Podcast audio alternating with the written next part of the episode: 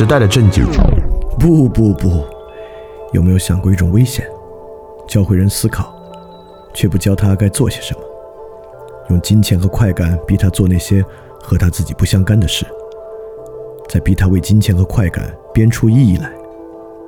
社会生物学也行，科学决定论也行，让他相信不危害别人就是道德的上限，然后给他很多身份，逼他编出这些身份与尊严的关系。其实逼他的不是别人，他自己的思考在逼着他。这人会疯的吧？还不够呢，试着把几十亿个这样的疯子关在一起，让他们互相说话。这些甚嚣尘上的风言风语，又会逼他们想出什么别的来呢？哼，这个巨大的马戏团，想清醒过来吗？和我一起，从你该做些什么开始重新想起吧。翻转电台。看清这个马戏团。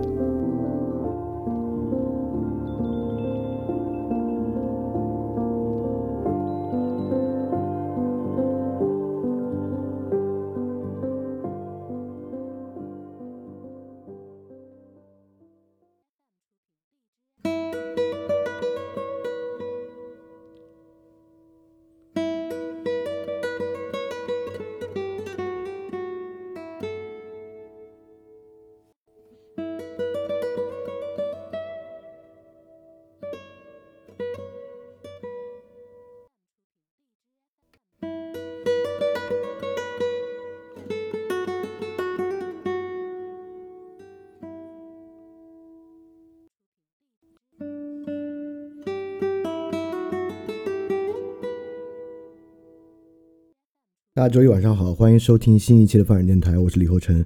由于今天晚上内容特别多，然后所以我们提前开始，但这个提前开始几分钟可能也没办法，所以今晚拖堂肯定是在所难免了。那非常高兴，这个春节结束之后，继续跟大家在这个群里面，我们继续讲这个话题啊。这个话题呢是年度话题，但是现在不管是公历新年还是农历新年，它都变成跨年度话题了，就是这个个人主义与平民社会。嗯，这是它的第十二讲。那个人主义、平民社会这个话题呢，是想通过这两个关键词“个人主义”和“平民社会”来讲讲我们今天这个时代可能最核心也归最关键的两个问题。那么在春节期间呢，我们进行了一个规模很大的用户调查。这个用户调查的第一题其实与今天要讲的内容就高度相关。今天我们讲的内容是什么呢？我先说一下，我再把第一题的答案公布出来。那么今天我们讲的这个关内容啊，是关于。自然的消亡的第二部分就是自然的消亡下。那么这个自然的消亡呢，这个整个这个部分是讲的个人主义的崛起，也就是说，我们怎么从过去的社会变到今天这个社会的样貌的。我们之前从很多角度切进这个问题去讲啊，我们讲这个英国怎么样变成一个君主立宪制的流动性社会，等等等等，我们讲了一系列的话题，我们讲了四个关键的个人文本。奥勒留、奥古斯丁、卢梭和托斯托耶夫斯基，然后我们到最后呢，就落脚点落在这个话题之上，叫做自然的消亡。我们来看的是自然这个概念从古到今是如何变化的，在这个变化之中，来找到个人主义与平民社会这样的一个意识形态形成中间非常非常关键的一个思维的底层。那一会儿这个东西我们一会儿还会再说一下啊。所以说，由于这么久没讲了，我大概说说这个大的年度专题是干什么的，以及我们现在在讲什么东西。好，那我现在分享一下这个用户调查的第一题。这个第一题的问题是这样的，呃，我们我们很多题最后都是让你答你强烈同意、同意、反对、强烈反对，就是问你的对对这个题目的一个倾向。这道题的题干是：意义是人编造的，人的特殊之处在于他们可以编造意义。那么这道题呢，选择强烈同意的，也就是说意义确实是人编造的，人的特殊之处在于编造意义的有百分之十一点八，同意的那占百分之五十五点六七，反正偏同意这个论点的人一共占百分之六十七点四八。那么反对的人数呢？反对的百分之十一点三四，强烈反对的百分之二点六五，反对的人加到一起呢，占百分之十三点九九。那么同意的人是反对的人的四点八倍。那么，其实听过上一期的同学，发呃，当然你也可以没听过，我现在可以讲讲啊。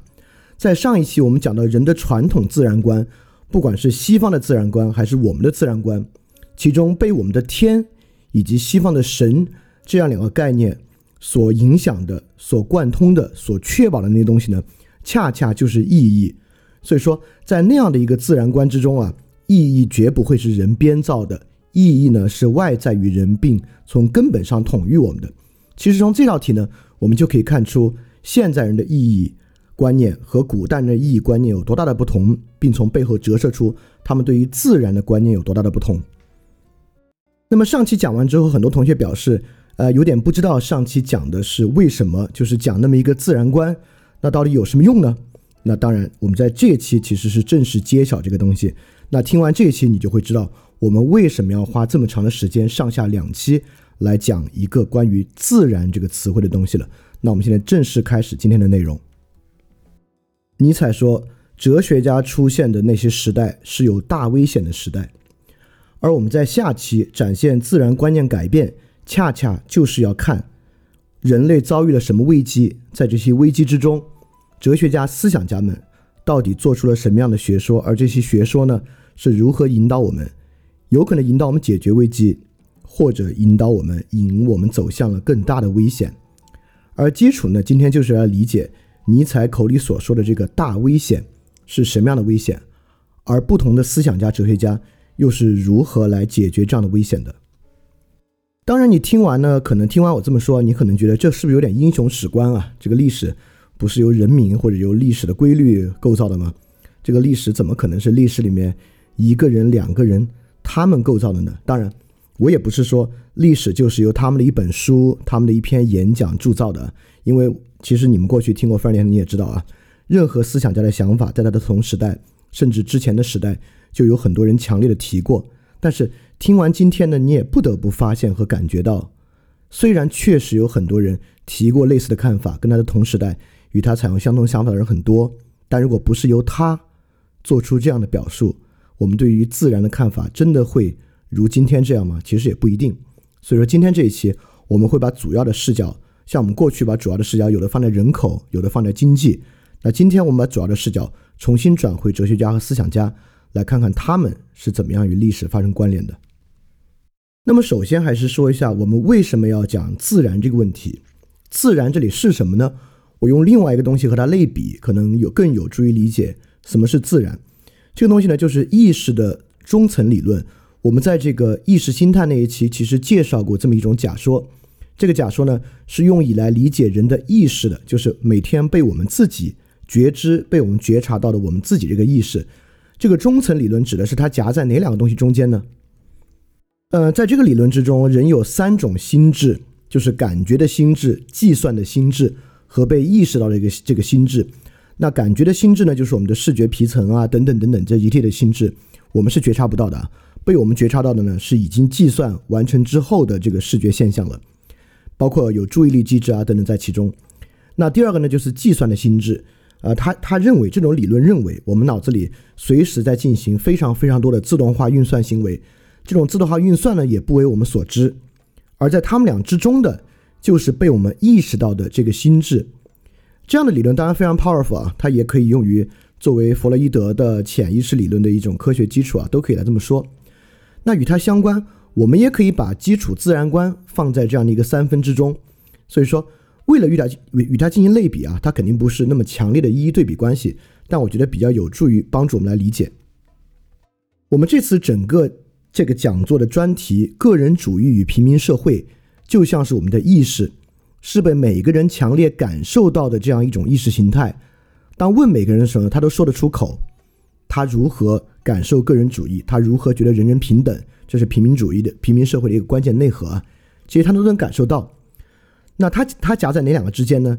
一个呢是最基础每日的社会现象，第二个呢就是基础的自然观。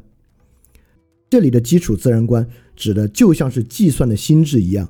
那些构成我们个人主义与平民社会意识形态的一些底层假设，平时呢却不被我们觉知、不被我们意识到的东西。而在之前的节目里，我们反复在说啊，就是之之之所以做这个专题节目，其中有一个很大的目的呢，是要解决虚无主义的问题。虚无主义呢，被我们理解为一种什么都不信、觉得什么都是虚空的一种想法。其中呢包含佛教的那种虚无主义。但当我们介绍自然观的时候，我们发现不是这样。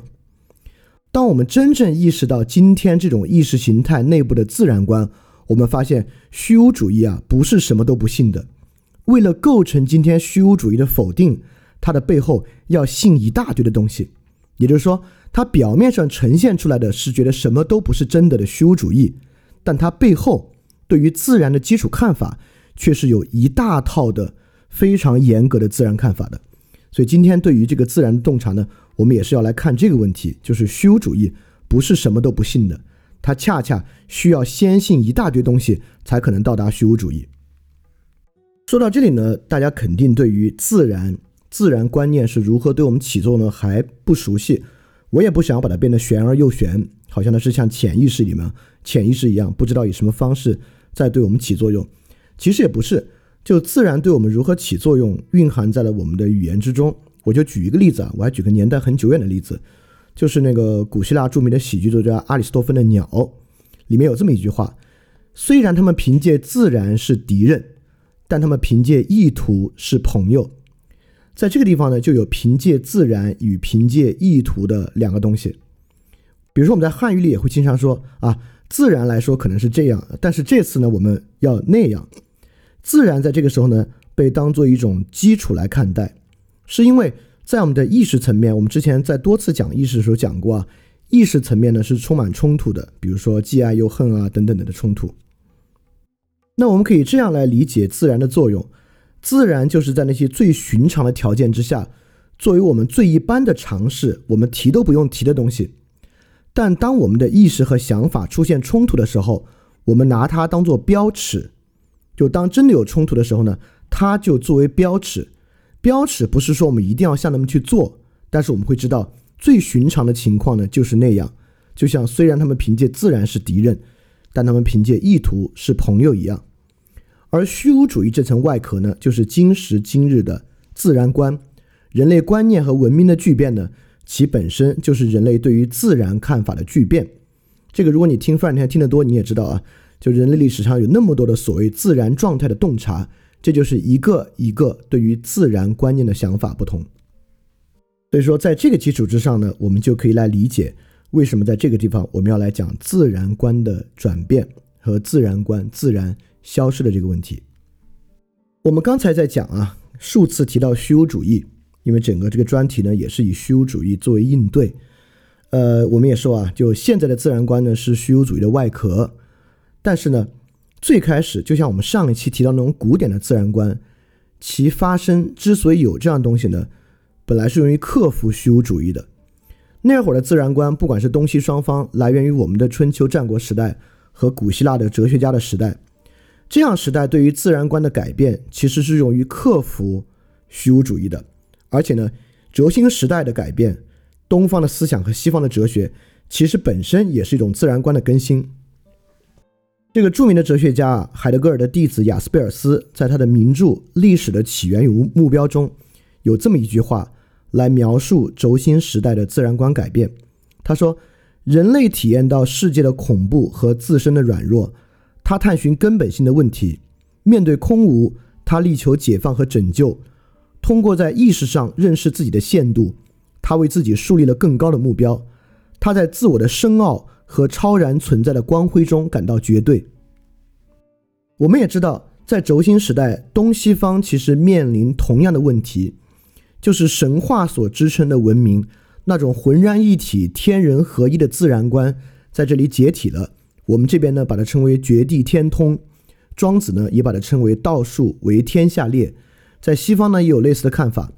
在这样的时候，恰恰就像雅斯贝尔斯所说，人们意识到了自己的限度。意识到了自然与自己的隔离，但在这样的隔离之中呢，人们创造出了新的自然观。在这种新的自然观中呢，就像雅斯贝尔斯所说，自我的深奥和超然的存在，人们认识到，或者反过来用另外一个方法，人们发明出这样的观念，重新塑造一种新的自然，就是我们上次所说的那种自然。但是，一直一直以来啊，自然观是帮助人们去抵御虚无主义的。但到今天呢，自然观竟然成为了虚无主义的一个起因和虚无主义的来源，就像我们上次的那个题词说的啊，就索福克勒斯说，人类做什么呢都不会束手束脚。确实，当他们需要发明一个作茧自缚的自然观的时候呢，他们也不会束手束脚的。那我们最简单的以这个图稍微回溯一下上一期所说的那个自然观啊。那么东西方在轴心时代之后所创造这个自然观呢，主要讲的就是万物与心与神的一个位阶。就有一本名著叫《存在聚链》，讲的就是这么一个自然观，也就是说以天或神为最高，因为天是东方的观念，神是西方的观念，人在其次，然后是万物这么一个，这是最简化的啊。当然要复杂起来说，会比这个复杂的多。最简单的来说，就是这样一个天人万物的一个存在聚链，这样的一个天人万物的存在聚链，当然也可以用我们之前数次提到的亚里士多德。在《理想国》里面的洞穴隐喻来提，就是太阳、洞穴、火、影子和人这么一个结构，就是我们与自然的看法也完全可以放在洞穴隐喻的结构之中来洞察。那么今天我们要谈的呢是这个自然观念的变化过程。我们先给它定个调，这个变化过程大概是什么样的？这个变化过程呢，其实是一个实在的抛弃史。这里实在什么意思啊？还是怎么抛弃？你现在先不用完全理解它，我们一会儿整个讲的就是什么是实在，什么是抛弃。我们先以尼采的一句话，尼采说：“自哥白尼以后，人似乎被置于一个斜坡上，人已经越来越快的滑离中心位置，滑向何方？滑向虚无？滑向一股？滑向一种彻骨的他自身的虚无感吗？”这是尼采问的一个问题啊。所以说，我们也知道哥白尼提出的是日心说。那日心说这套系统呢，当然与人对于自然的理解大有关系。而从轴心时代到当代呢，我为什么这里引尼采对哥白尼的看法？其实也是因为哥白尼几乎就处于这个正中央的位置，而哥白尼的日心说其实就抛弃了一些东西，实在的某些属性被哥白尼抛弃了。是什么？我们具体再说。我先说哥白尼没有抛弃什么。在上期啊，我们提到过博尔赫斯引的一个隐喻，这个隐喻呢是从韦吉韦狄俄尼索斯的伪经中得来的。就这个文章在那个饭店小品里有啊，非常非常优美，大家也可以去一听。这个隐喻说的是，上帝是一个圆球，其圆心无处不在，而圆周不在任何地方。这个隐喻呢是说宇宙是无限大的，宇宙没有中心，宇宙没有边缘。但实际上，这个隐喻当然是构成我们今天自然观的一个非常重要的东西啊。我们今天就认为宇宙是这么一个无穷的东西。但是，哥白尼的日心说虽然抛弃了什么，但是哥白尼却没有抛弃宇宙中心论与宇宙有限说。就哥白尼仍然相信宇宙有中心，中心是太阳，而且哥白尼也相信宇宙是有限的。上次节目结束之后，有同学就在群里问，就这个有限无限到底有什么要紧？就为什么？有限无限跟自然观关系这么大呢？我们一会儿就会说到，也会说到哥白尼为什么没有抛弃宇宙有限说，而继承哥白尼啊，哥白尼是没有因为这个死的，但这个人是因为这个受了火星而死的布鲁诺，在我们的教材之上呢，都是说布鲁诺因为坚持日心说而死，其实真实情况不是，与其说布鲁诺因为坚持日心说而死，不如说布鲁诺其实是坚持宇宙无限论而死的。所以，宇宙无限到底有什么要紧？就是我们今天要去洞察的第一个问题。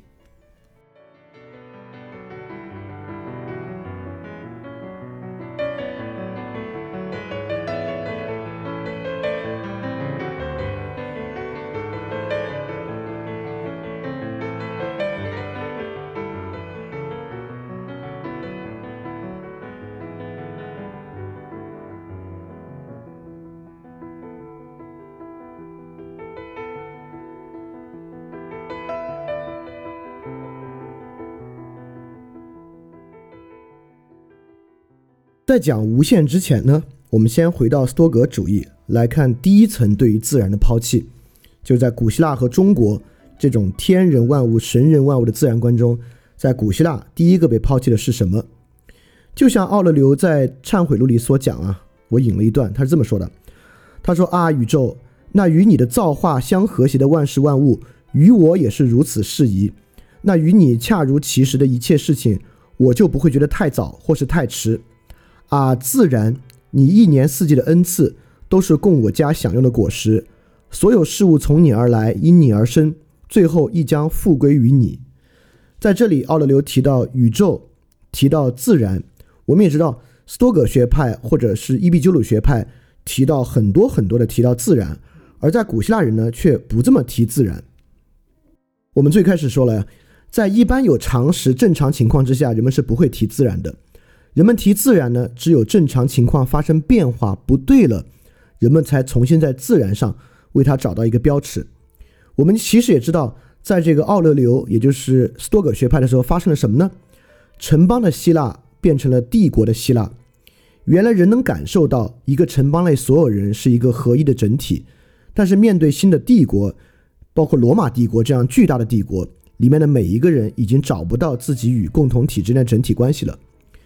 过去在自然的观念之中，包含城邦，包含城邦内的一切世俗生活、选举、战争、歌舞、节庆等等等等的一切。但是到罗马万神殿的时代，人就已经不可能通过这个再与自然相通了。因此，在这个时候呢，斯多葛学派抛弃了这个自然体系存在居恋之中的第一个事情，就是世俗生活。正是笼罩在每个人身上的世俗生活被抛弃，尤其是奥勒留。他还是古罗马皇帝，那他自然会有更多的俗事缠身，所以说在忏悔录里才这么多次提到神，提到宇宙，提到自然。而在这个时候呢，我们也知道，从斯多葛主义开始萌芽和复兴这样的一种个人主义，我们在这里就可以看到个人主义与自然观的关系。在斯多葛主义学派的眼中啊，人的精神和意义从过去意义与城邦实现在城邦的外化的物质之中。到斯多葛学派这里呢，人的意义已经变成了一种对内言说。你看，在奥勒留这里，言说者本人就是皇帝奥勒留，与宇宙和自然是直接相通的。这里面完全没有提到家庭，没有提到罗马帝国，没有提到任何行政组织。所以说，一旦在斯多葛主义和伊壁鸠鲁学派的体系之中，个人能够依靠自己的德性，直接与自然与宇宙相通，自然世俗生活呢？就被排除在了自然之外，这就形成了个人主义一种内倾化的倾向，成为了一种对于意义的透过反思通达意义的倾向。当然，这里只是我们热身一下，我们既看第一个抛除是什么，也看这种抛除与中间层的这个个人主义平民社会有什么样的关系。当然，对世俗生活的抛弃啊，尤其是对于人类制度的抛弃，在西方就有了漫长的历史。之后，所有的这个法学家、哲学家提到自然状态，基本上说的就是人类有制度化的社会以前的东西被称为自然状态。不管是霍布斯、洛克还是卢梭，都是这样的一种关系。在这样的关系之中，他们都要去否定一种新的人与人的关系，也就是说，难处理的、让人烦恼的，永远是新的这种人与人的关系，在他们看起来是根本性的坏的。所以说，我们才需要发明政府。去解决这种坏的、非自然的人与人的关系，就是对于人与人关系这种否定啊，认为其实非自然的，可能一直要到斯宾诺莎和洛克那个地方才会好一些。但是，今天我们后面会花比较多的篇幅来讲斯宾诺莎。那我们从这里继续往下。那在这里呢，包含哥白尼啊，我们已经有四个点了：轴心时代、奥勒留、哥白尼、当代。从这四个点来看呢，我们可以说自然变化的轨迹已经蕴含在其中了。我这里呢提出了一种这种自然变化的条件，是这么说的：一旦经验世界越大，这里什么叫经验世界越大呢？就像奥勒留从古希腊城邦到希腊帝国的变化，就是经验世界的增大，对吧？所以这话说，经验世界越大，超验世界与经验世界的协调性就越差，我们就越依靠否定经验世界。作为维持超验想象的方法，因此我们不断抛弃经验世界，以维持那个超验世界的存在，并在这个过程中不断更新我们对自然的看法。自然就是我们对可经验之物的整体概括。这里当然既包括可经验之物，也包括应该经验之物的整体概括。所以这里就构成了一组张力。我们为什么要对自然产生不同的看法呢？就是因为我们其实啊，在维持那个超验世界的稳定性，就是我们在维持一种非虚无的意义的稳定性。每次到经验世界无法与它维持的时候，我们就需要改变我们对经验世界，就是自然的看法，以便呢让超验世界能够存在。经验世界的变化越剧烈，我们的这个超验世界受到的挑战就越大，就越需要更大的哲学家来完成这样一种新的协调工作。这呢，就是尼采所说的，哲学家出现的时代是那些大危险的时代。从这个角度来看呢，今天的时代由于有互联网啊，我们经验的世界发生了可能前所未有的巨变，而新的虚无主义呢也是越来越强烈，可能我们又快迎来一些大哲学家了吧。所以说，在这样的变化之中呢，整个自然界的范围是越来越窄的。从古希腊那个时候还包括一切，到今天人类社会、人的心智、人的制度已经完全排除在自然之外了，就只有所谓的客观事物才是自然界研究的对象。虽然范围越来越窄呢，但是里面的东西呢却越来越大、越来越多。好，这个时候我们就开始来说大家感兴趣那个问题了，就是这个无限有限到底有什么要紧？无限概念的产生与这位哲学家、神学家就大有关系。他就是库萨的尼古拉，他的年代呢是一四零一年到一四六一四六四年，一共活了六十三岁啊。无限的世界在他这里呢。成为一个特别特别典型的、被被广泛接受的概念。那么，库萨的尼古拉获得关于无限宇宙的概念呢？其来源呢，也是伪赫尔墨斯主义。这个伪赫尔墨斯主义啊，是西方特别重要的一个神秘学传统。但我们今天在这个地方呢，暂时不说它。我们之后有机会再来说说这个伪赫尔墨斯主义。但如果说的话，也是当好玩啊。我倒觉得它可能没有那么要紧。我们这里引库萨尼古拉的一段话，来看看在他这里，无限是一个什么样的概念。他说：“上帝，因为您是神秘的、无限的上帝，于是先前您以任何造物不可见之身显现于我。然而，无限是任何方式都无法理解的概念。之后，您以万物得见之姿出现在我面前，万物因你所见而存在。但万物若不能见您，则其自身实际并不存在。您的目光便是神随，您的目光授予存在。因而，我的上帝，您既可见又不可见。”您的本身并非可见，而作为造物，只有在得见您时才得存在的造物，您又是可见的，因此不可见的上帝，万物皆可见到您，在万事万物的目光中，您在他们的世界中显现，不可见，对可见的万物而言，却又是绝对的存在，拥有无限的崇高，在可见的万物之中，在每每视野所到之处，到处都有您的存在，因此。我必须越过目光不可见的藩篱，去到您的所在。但这座高墙说无实有，而您化身万物而又不得见的存在，就长生于这座高墙之内。而这座高墙没有任何天生之力可以撼动。在这样的描述之中，我们明显可以发现啊，无限是作为有限的对应物存在的。就像在这里有非常典型的这段话，不光在说无限有限。还在说可见不可见这样的问题，他想说的是呢，上帝既是可见的，也是不可见的；上帝和神既是有限的，也是无限的。之前我们在节目中已经讲过唯名论革命了，我们这里可以再重新最简单的提及一句，就这样的一个说法啊，是这种唯名论革命最典型的开端的想法。这个唯名论革命呢，就是要让神学的理性主义要要来对抗神学的理性主义，认为神。是可以用理性通达的，因为一旦神能够能够被理性通达，像托马斯·奎那那样，那神岂不是就受制于理性了吗？理性就成为了支配世间万物的一切。因此，在唯名论这里呢，认为神只需要符合矛盾律，也就是说，神既可以这样，也可以不这样；神可以可见，也可以不可见；神可以无限，自然呢，神就可以有限。有限为什么一定要引进来？是当做一种无限，呃，无限为什么要引进来？说反了，是当做过去那种有限宇宙的反面被引进来的。过去人们都相信宇宙是有限的，因为有限才是好的，是有秩序的。那神可不可以让宇宙无限呢？当然可以。因此，无限首先被作为有限的反面，来让神获得矛盾律，被引进基督教的系统。当然，我们也知道啊，就是这个东西呢，也是柏拉图主义的复兴。我们一会儿还会说到柏拉图，就是新柏拉图主义，就是亚里士多德主义呢。亚里士多德神学大概呢是认为神可以通过理性通达，而新柏拉图主义呢，就是这种唯物论革命，就是一种新柏拉图主义。柏拉图的东西我们以后还会提到。当然，如果库萨的尼古拉就说这么一句呢，也乏善可陈。实际上，库萨尼古拉对这个问题有更深的看法。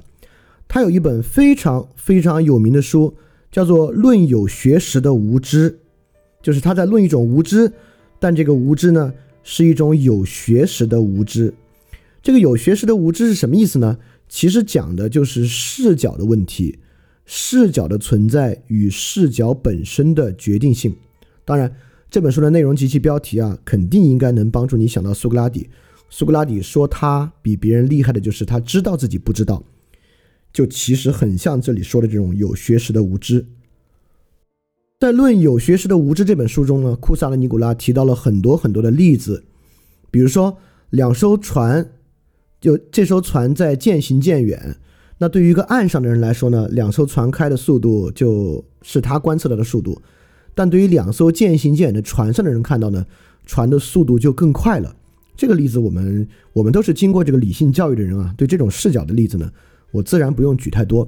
也就是说，人对一个东西的感觉取决于他的视角，包括如果力量大的人拎一个东西呢就觉得轻，一个力量小就觉得沉，对吧？这也是一种视角。因此，在库萨的尼古拉看来啊，构成人类想法很多东西都与视角相关。视角呢？来源于人内在的一种偶然性，这就让由这种偶然性所产生的东西没有那么正确，而视角的存在呢是必然的。那么库萨的尼古拉绝对不仅仅是要说一个认识论的观点啊，他有一个特别特别想对应的东西，就是地球的宇宙中心论。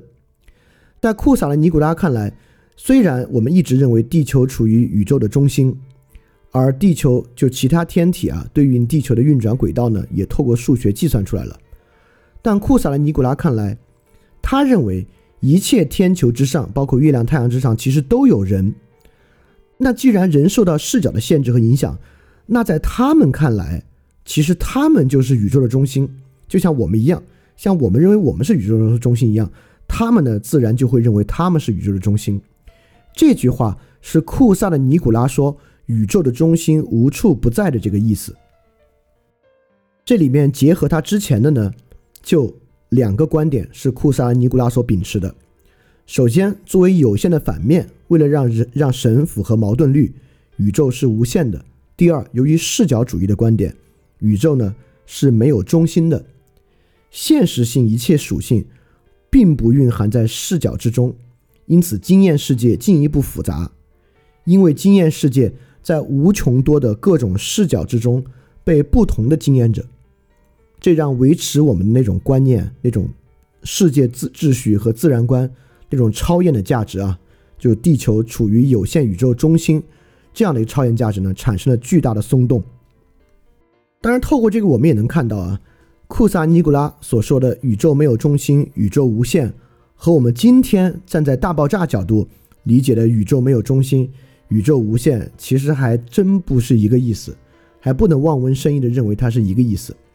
这个意思呢，库萨尼古拉所讲这个自然有他对于宇宙理解的特殊之处，并不因为他认为宇宙无中心、宇宙无限，他就与我们有一样的自然观。其实还不是。就是在这里，库萨的尼古拉要抛弃的是什么呢？在斯多葛那个地方，抛弃了世俗生活与世间秩序，但是自我尤其理性，尤其德性。在宇宙中呢，依然占据了最高的位置。在这里抛弃的是什么呢？抛弃的就是宇宙有序论的核心。宇宙有中心，而中心上的人呢，站在宇宙秩序最高的序列之上。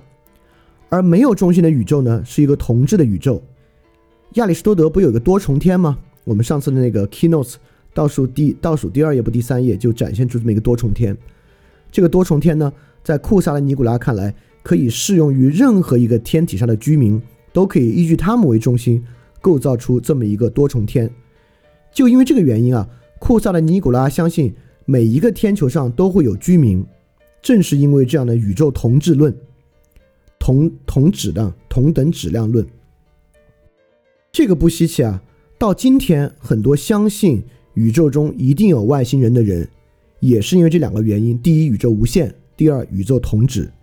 正因为宇宙无限且同质，在这么茫茫多、无数多的可能性之中，地球怎么可能是唯一一个有智慧生命的星球呢？所以说，外星人必然存在。因此，我们可以看到，外星人存在这样的一个判断，其基础来源呢，其实是自然观，是宇宙无限且宇宙同质的自然观。而且我们会发现啊，在古希腊和中国谈到天、谈到神的时候呢，尤其孔子，孔子还不去演鬼神，不喜欢去谈这些大的东西，愿意谈礼、谈乐、谈世界秩序、谈人。其实孔子谈人谈的也很少啊，更多的是谈一些非常实际的东西。那古希腊哲学家一样谈理想国等等，当然也谈地板欧篇。那么可见，在古希腊和中国的时候呢？我们一谈到自然的时候，我们在谈好多好多具体的东西，但到库萨的尼古拉这个地方啊，谈自然啊，已经基本上是在谈宇宙了。谈自然已经既不谈社会，在斯多葛学派那里被抛弃了，也不怎么谈人，因为人在人的中心，人的最高秩序在库萨的尼古拉这里被抛弃了，已经开始谈宇宙了。那么你想到这儿，你就会想到了。那这个是不是一种相对主义或者多元主义的来源呢？既然宇宙是同质的，每一个天球之上还都有居民，那他们之间自然既有差异，他们都认为他们自己是中心嘛，而且可不就没有高下之分了吗？这会不会是一种多元主义的来源呢？其实还不是。我们知道唯名论不管走到宗教改革，马丁路德那里还是加尔文那里，其实都没有多元主义的倾向。虽然宇宙是同质的这么一个观点啊，内含强烈的多元主义和相对主义的倾向，但沿着这条路走呢，也并不一定要走到多元主义和相对主义那个地方去。它只代表一种斯多葛意义世界的瓦解，就是人类意识处于最高阶的地位，因为视角和宇宙无限、宇宙无中心的原因呢，被瓦解了。这个瓦解可不就代表，可不代表人类就是一个很低下的存在了啊？这个呢，不是库萨的尼古拉的本意。库萨尼古拉的本意是什么？我们一会儿再说。意思是说，在后期对于这种宇宙观的理解之中，我们选择性的接受了这种宇宙观，或者我们误读了这种宇宙观。呃，当然，在历史的进程中有很多这样的误读，我们马上会展示另外一个。这个误读本身是值得深思的。也就是说，库萨的尼古拉提出宇宙无限、宇宙无中心。并没有要接受相对主义和多元主义，他最后依然走向一元主义。但为什么我们接受下来却接受成相对主义和多元主义呢？就这个东西，其实是我们一会儿要去深度理解的东西。我们现在来展示另外一个误读，另外一个片面的被我们部分接受的观点。我们刚才说了啊，论有学识的无知，令我们想到苏格拉底。确实，苏格拉底就有已经有了视角和视角之知的观点。就苏格拉底和这个有这么一段对话，这个对话呢是和格老孔。苏格拉底说：“模仿是人哪一部分的能力？”因为我们知道，在古希腊的美学观里有这个模仿说啊，人是模仿自然来获得美。所以苏格拉底问格老孔：“模仿是人哪一部分的能力？”格老孔说：“我不明白你的意思。”苏格拉底说：“我的意思是说，一个同样大小的东西，远看和近看，在人的眼睛里显得不一样大。”这不就是一个视角差异吗？格劳孔说：“的确如此。”苏格拉底说：“同一事物在水外看是直的，在水里看则是曲的。由于视觉容易出现颜色错觉，同一事物的凹凸看起来也是不同的。我们心灵无限与视角中诸如此类的混乱就这样被揭示出来。绘画之所以能发挥其魅力，正是利用我们天性中的这一弱点。魔术师和许多别的诸如此类的艺人也是利用了我们这一弱点。”在这里呢，苏格拉底已经论述出这个视角啊带来的差异了。格劳孔说：“的确如此。”然后最重要就是最后一句啊，苏格拉底说：“怎么解决这个问题呢？说度量、计算和称重的记忆为人理解力解了围，主宰我们的不再是看起来多少、看起来大或小和看起来轻或重，而是计算、度量和称重，不是吗？这个当然很重要了。这不就是说？”大小、轻重等等等等是人的主观概念，而通过度量量出来的重量是一个比较客观的概念嘛？苏格拉底是说，在力的领域，用度量的方式可以超越视角之间的差异，这当然是对的。但我为什么这句话被误读了呢？是因为苏格拉底明确的说，度量、计算和称重的记忆。我们知道，在亚里士多德的学科区分之中，分为科学或者叫真理、实践智慧和记忆三个领域。记忆呢，就是 technique，technique 是在一个给定目的之下。解决目的的这个东西，而提供目的的呢是实践智慧。在苏格拉底这里啊，度量、计算和称重必须由实践智慧首先给予目的才能够被使用。但在今天呢，度量、计算和称重就是目的，通过科学的方式获知这个客观就是目的，不仅是目的啊，甚至在今天这个东西成为了我们对于真理的看法。就是说，苏格拉底用于解决这样的一个视角问题的这么一种方法，就是度量计算用数字的方法，是一个记忆，但我们依然选择性的接受了它，甚至将它上升为实践智慧或者真理。这背后呢，当然也与后续的自然观的变化大大有关，尤其是我们一会儿说的伽伽利略。那我们在这里首先来回答，为何库萨的尼古拉不是相对主义？因为在库萨的尼古拉看来。如果我们已经反思到视角这个问题了，因此对于视角的洞察本身就已然超越了视角。而我们也知道，视角主义这个词啊，perspectivism，基本上说的是尼采。尼采的谱系学的方法呢，就是去看洞察一个一个的视角。难道尼采是相对主义者吗？尼采应该是哲学史上可能最反对相对主义的人之一，对吧？所以说，意识到视角本身绝不。在于，这就是相对主义。就像最近一期这个饭店 special 的节目提到《流浪地球》啊，我在里面说，没有电影的影评是客观的，影评一定有意识形态或基本的认识作为基础。很多人就说啊，那这岂不是说任何影评都是可都是合理的吗？都是这个不就变成相对主义吗？不是，意思是说，虽然每个观点的背后都有视角，但是我们要去做的呢？不是想抹去视角，通达客观，而是视角之间有高有低，有深有浅。就像维特根斯坦说的，维特根斯坦其实也很强调，人的认识一定有一个先天的信念，但是信念呢有深浅之分。所以库萨的尼古拉洞察到视角了，绝不在于他就认为我们应该进入相对主义，就是因为视角与视角本身是不同的。库萨尼古拉最后走向了辩证法。他说：“宇宙啊，其实存在固定不变的宇宙中心，因为绝对的极小必定与绝对的极大相一致。所以说，宇宙没有中心与宇宙存在固定不变的中心是一个相一致的命题。”对，库萨的尼古拉其实还不是一个特别纯粹的柏拉图主义者。这种辩证法在我们看来很像诡辩，对吧？就像我们为了让上帝符合矛盾律，那上帝可以有限就可以无限。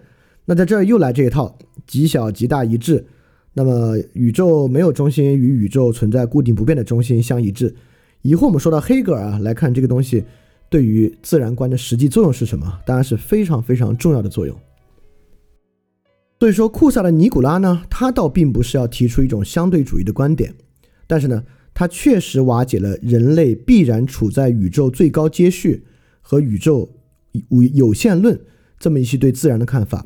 我们接下来看哥白尼做了什么。我们之前也说啊，因为哥白尼的年代在库萨的尼古拉之后，哥白尼依然相信宇宙有中心且宇宙有限，这不是傻吗？对吧？之前库萨的尼古拉已经说宇宙无中心、宇宙无限了，哥白尼这里还相信这个，那他为什么比库萨尼古拉是一个更大的突破呢？突破其实在于这个地方，就是地球是太阳的中心，是宇宙中心，还是太阳是宇宙中心，到底怎么有关系了？包括哥白尼的这个行星运行论，说太阳在宇宙中心，其实也在说太阳是光，太阳是善，太阳是神，因此它应该处于宇宙中心，这不很好吗？甚至当时的红衣主教和教皇也觉得这东西没什么关系啊，就是哥白尼最后出问题绝对不出在这儿，但是。这个东西啊，对于我们的自然观的影响确实是非常非常巨大的。因此，哥白尼仍然认为宇宙肯定有意义，宇宙有目的，但是这个目的呢，与人的目的已经无关了。地球处在宇宙中心，一个特别重要的意味就是人虽然不是宇宙的主宰，但是人是宇宙主宰的目的。宇宙的主宰的意义透过人来实现，就像神的意义需要透过人的救赎来实现，人完成救赎。来实现，这是善实现中的一个关键位置。不靠其他行星，不靠花草，不靠树木，不靠动物，靠人的救赎。但一旦人被挪开宇宙的中心，宇宙依然可以有目的，宇宙有意义。但这个东西啊，与人的目的可就不一定有关系了。在库萨的尼古拉那个地方，虽然人对于人的目的的执念只是一个视角，但是库萨的尼古拉。已经发现了，由于对于视角的洞察，超越视角，通达那种超越视角者能力的可能，宇宙的目的与人的目的依然是合一的。但是，当哥白尼把太阳放置在宇宙中心，人就不必参与到宇宙宏大的意义之中了，这才是最可怕的。当然，如果我们问今天的人，如果宇宙有意义与人的意义相关吗？我们当然，我们经常说什么高维生物啊、低维生物啊，高维生物遇到人就像人遇到蚂蚁一样啊，就这种陈词滥调往上多了，对吧？这个言下之意呢，就是说这个宇宙中存在很多目的，宇宙本身也可能有目的，但这个目的一定与人的目的无关。在我看来呢，这是我们今天所生活这个世界一个特别悲惨的现实。悲惨不在于人们相信宇宙与人的目的不无关。悲惨在于进一步问的一个问题：为什么人们愿意相信宇宙与人的目的无关呢？我们知道，很多人来说，宇宙与人的目的不无关，不是带着一种悲天悯人的心态说的，反而是带着一种清醒的沾沾自喜说的，认为这个恰恰是一种智慧。我非常疑惑，其实我也没那么疑惑，我也理解他们什么意思啊，就是我觉得这是一种很悲惨的现实，就是人们愿意相信。宇宙与人的目的无关，其实他想要的就是一种非常低水平的平等观念。因为人是如此的渺小，所以他跟乔布斯的差距也没太大。说到底，他要的就是这个。当然，我认为他们终将失望啊！确实，建立在宇宙同质和宇宙无限的情况之下，地球之外是一定有智慧生物的。但是，我们也知道，有关键的理论和数学基本已经算出了，在我们现在基于我们现在观测的结果。宇宙中存在其他的智慧生命的可能性非常非常小，当然你也可以想象啊，这只是宇宙的一个巧合。但在另外一个情况之下，地球是不是真的其实是很特殊的？当然这是一个自然观的巨大改变啊！我是秉持这样的自然观的，就是地球其实地球和人的存在其实是非常特殊的。就是如果听范连听得多，你也应该早就知道我这么想了。如果听得少呢，这这当然是个极其离经叛道，甚至有点迷信和愚蠢的想法。你先接着往下听再说。因此，库萨的尼古拉对于自然的瓦解没有哥白尼强，在哥白尼的瓦解之下，人才取得了新的身份，也就是说，人不再是神实现他的意志、实现他的意义的工具。我们并没有站在那个工具的之中，我们从自然意义的实践者。成为了自然意义的旁观者，但是这样的旁观却极大的激发了柏拉图主义的兴起。我在这里先摘两段吧。第一个呢是哥白尼天启运行论里面的一段，他说：同心圆、偏心圆和本轮引用了许多显然与匀速运动基本原则相抵的概念，也不能得出对称性，彼此不协调。那些人采用偏心圆论证的过程和方法，要不是遗漏了某些重要的东西。就是塞进了一些外来的、毫不相关的东西。我们知道啊，这个批判的是地心说的天体论，因为地心说会已经观测到了很多与最开始这个匀速圆球形轨道不同的天体现象，因此发明了偏心轮啊、本轮、均轮，来让这个自然观测的现象能够符合我们的看法。就如果你了解，还是有自还是有数学之美的啊，虽然过于复杂，但在哥白尼这里呢，就会认为它有问题。开普勒也说。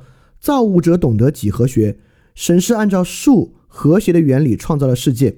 在万物被造之前，既与神灵同为永恒存在者，他提供了神创世之形式，并将它与神之形象一同传送到人们的身上。在这个地方呢，人已经不是自然的目的了，但是呢，人可以观察自然，以术的方式来通达自然。因此呢，在哥白尼跟库萨尼古拉相比，他瓦解了更大的东西。为什么呢？库萨的尼古拉瓦解了自然的次序，人或许不是最高位阶者，但是人可以成为宇宙目的中位阶相当相当高的一个存在。在哥白尼这里呢，直接瓦解了自然与人目的的相关性，人不再是自然目的的载体了，人很很可能与实现自然目的无关。人从一个核心的角色变成了一个站在边上的观参观者、观察者的角色。这个观察者角色呢，又与毕达哥拉斯的数本源说和柏拉图就继承毕达哥拉斯这种数本源说呢，产生了相当大的关系。数学的这个时候重要性呢，就变得非常非常高。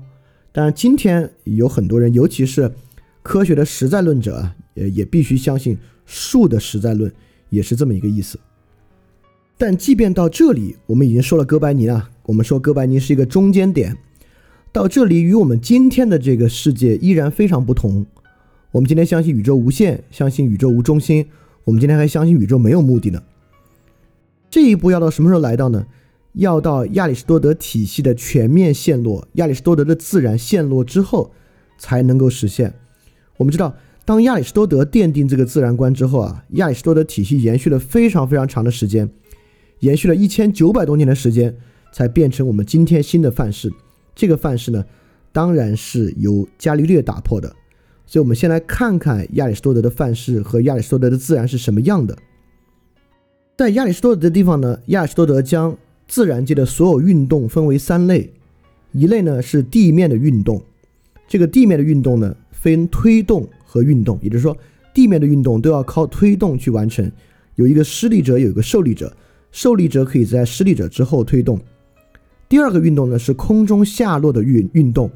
由于地球在宇宙的中央，所以一切在空中的物体都会面向这个宇宙的中央掉落。重量越大，下落的速度就越大。第三个呢是天体的运动。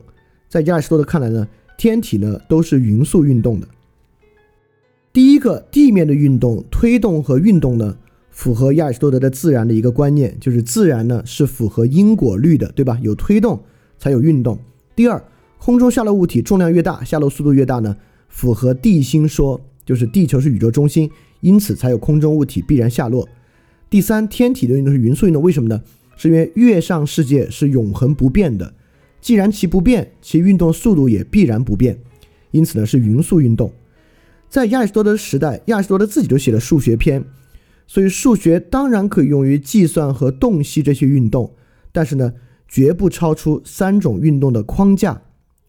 数学本身属于逻辑学，是一个工具，但数学不是形而上学，并不研究存在的性质。三种活动本身是存在视其所示的本质性质。我们会发现，就是这个哥白尼在他的天体运行论里面，依然在捍卫匀速运动。他对于这个本轮、均轮等等呢，就是说它某些运转呢不会符合匀速运动的特点，因此我们知道哥白尼构建出的日心说体系呢也是正圆形的同心圆，是这么一个轨道，跟今天当然是非常非常不同的。也就是说，哥白尼虽然对于亚里士多德的自然瓦解了一大步，但依然存在于亚里士多德的自然秩序之内。这个呢是亚里士多德特别 powerful 的地方。其实从亚里士多德之后啊。有无数的人早就看出了亚里士多德体系在这里或那里的很多问题，但从没有一个人可以真正打破亚里士多德体系，就是因为亚里士多德是一个巨大的、非常环环相扣的体系，仅仅从一些小的角度啊是不足以颠覆它的。当然，我们介绍的这个时候呢，恰恰就来介绍伽利略为什么完全颠覆了这么一种自然体系。法国有一位这个科学史学家科伊列，他是这么说伽利略的：历史上传统观点认为伽利略是近代科学之父，这不是没有道理的。事实上，正是在伽利略的著作中，而不是在笛卡尔的著作中，在人类思想史上第一次实现了数学物理学的思想，或者更确切的说，是实现了物理学数学化的思想。你看，在亚里士多德那里。物理学就是自然哲学是本源，数学只是在自然哲学框架之上计算它的一个工具。而在伽利略这里呢，物理学就是数学。为什么会这样呢？我们知道非常非常重要的就是加速度的概念。伽利略真正发生了加速度，加速度彻底打破了亚里士多德的匀速运动观。这样，亚里士多德三个力的运动被融合在了加速度的运动之下。因此，我们知道天球的运动一定符合加速度，像地心的运动符合加速度，甚至地面的运动的惯性，因为亚里士多德体系是很难解释惯性的，惯性呢也符合加速度。而加速度呢，在伽利略这里还有数学表达，因此加速度的数学表达。彻底颠覆了自然哲学之中那种本性。我们知道亚里士多德为什么要将自然哲学分成那三个力呢？因为符合因果律、地心说和月上世界的不变。但单凭加速度这一点就证明了，当然因果律可能依然被保持了，但就证明了构成这个的地心说基础和月上世界不变论的基础就此得到打破。因此呢？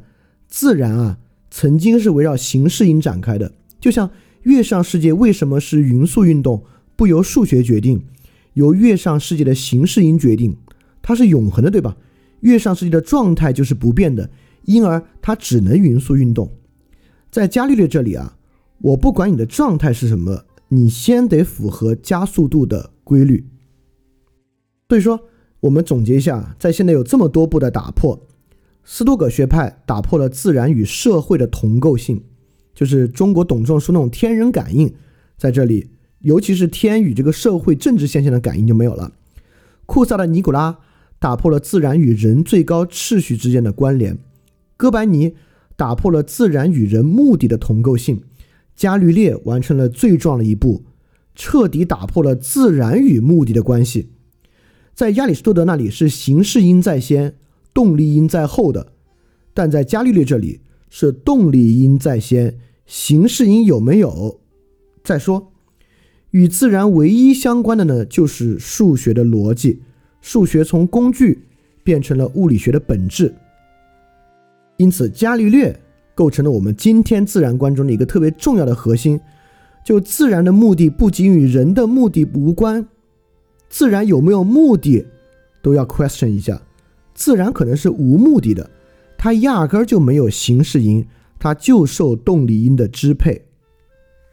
我们知道，到二十世纪啊，物理学已经完全数学化了。二十世纪的重大物理学推进，不管是爱因斯坦还是量子力学学派，那就是靠数学在推进。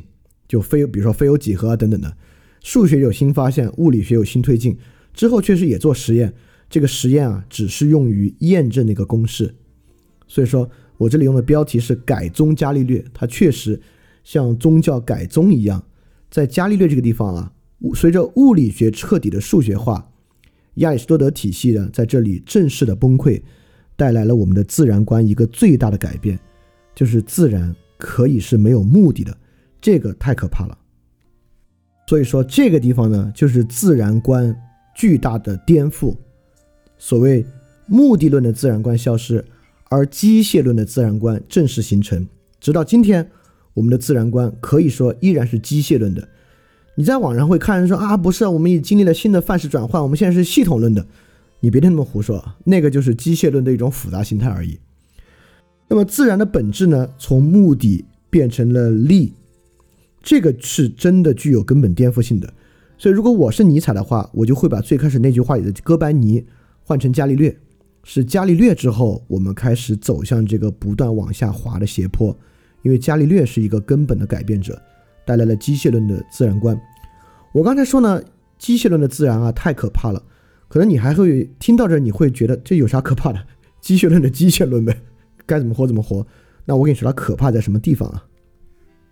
机械论的宇宙有一个非常非常巨大的危机，也就是说，在目的论宇宙之中。人的目的与宇宙的目的，即便在哥白尼的体系之中，宇宙的目的已经不通过人来实现了，但人依然可以调试自己的目的，通过观察宇宙来实现人的目的。人可能并非是宇宙目的本身，但人可以透过观察来了解宇宙的目的。人的意识与心灵仍然有用，而在机械论宇宙之中，最关键的危机就是人的心灵到底放在哪里呢？这里我们来看看自然为什么这么重要，自然中有没有心灵，为什么这么要紧？Physis 这个词就是自然这个词，在古希腊它的词根拆开，主要意思就是 property、quality、shape，意思呢就是性质、它的质等等的。对“自然”这个词，自然就与属性相关。哎，这个话说的好奇怪啊！“自然”这个词，自然，你看，“the nature of nature is property”。我们今天经常会用用英语会说，呃，“the nature of law”，“the nature of economy”。我们要我们说的是什么是这个法律的自然呢？什么是经济学的自然呢？其实这里说的就是本质属性，对吧？“the nature of economy”。说的就是经济学的本质属性是什么？nature 这个词与属性的存在本就高度相关，所以只有一个东西在自然之中，它才拥有 property，拥有 quality，而一个东西拥有属性，它才存在。就像海德格尔说，语言是存在的家，而 property 就是由语言来承载的。所以，当我们把任何东西排出自然，基本就在说它不存在。今天有好多，就像意义，第一道题调查的第一道题啊，意义是人的编造，人的特殊之处在于它可以编造意义。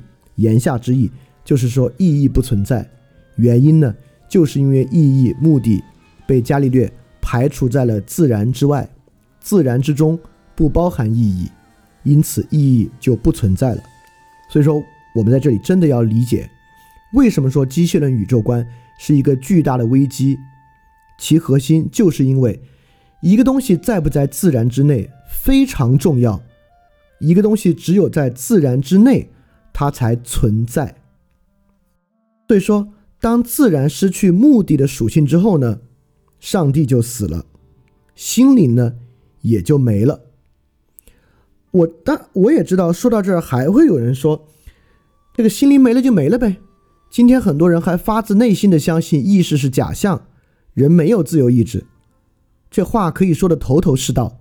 他们认为心灵没有呢不是坏事，而且尤其在很多男性来看啊，这是一种特别理性、有智慧的冷心肠、硬心肠。但一边他们拥有这样的冷心肠、硬心肠呢，另外一边。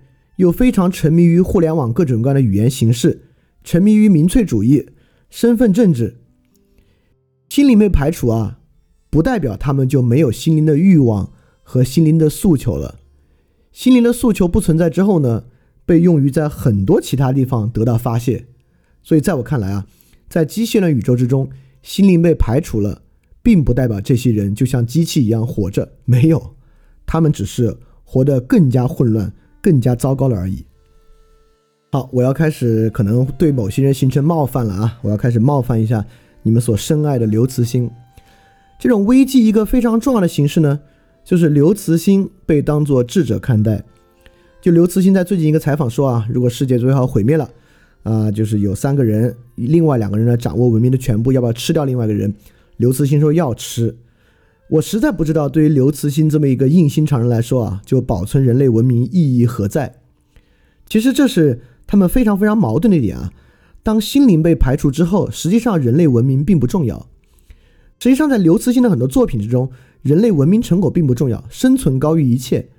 但是在另外一个场景之中呢，他又会认为，因为文明可以吃人。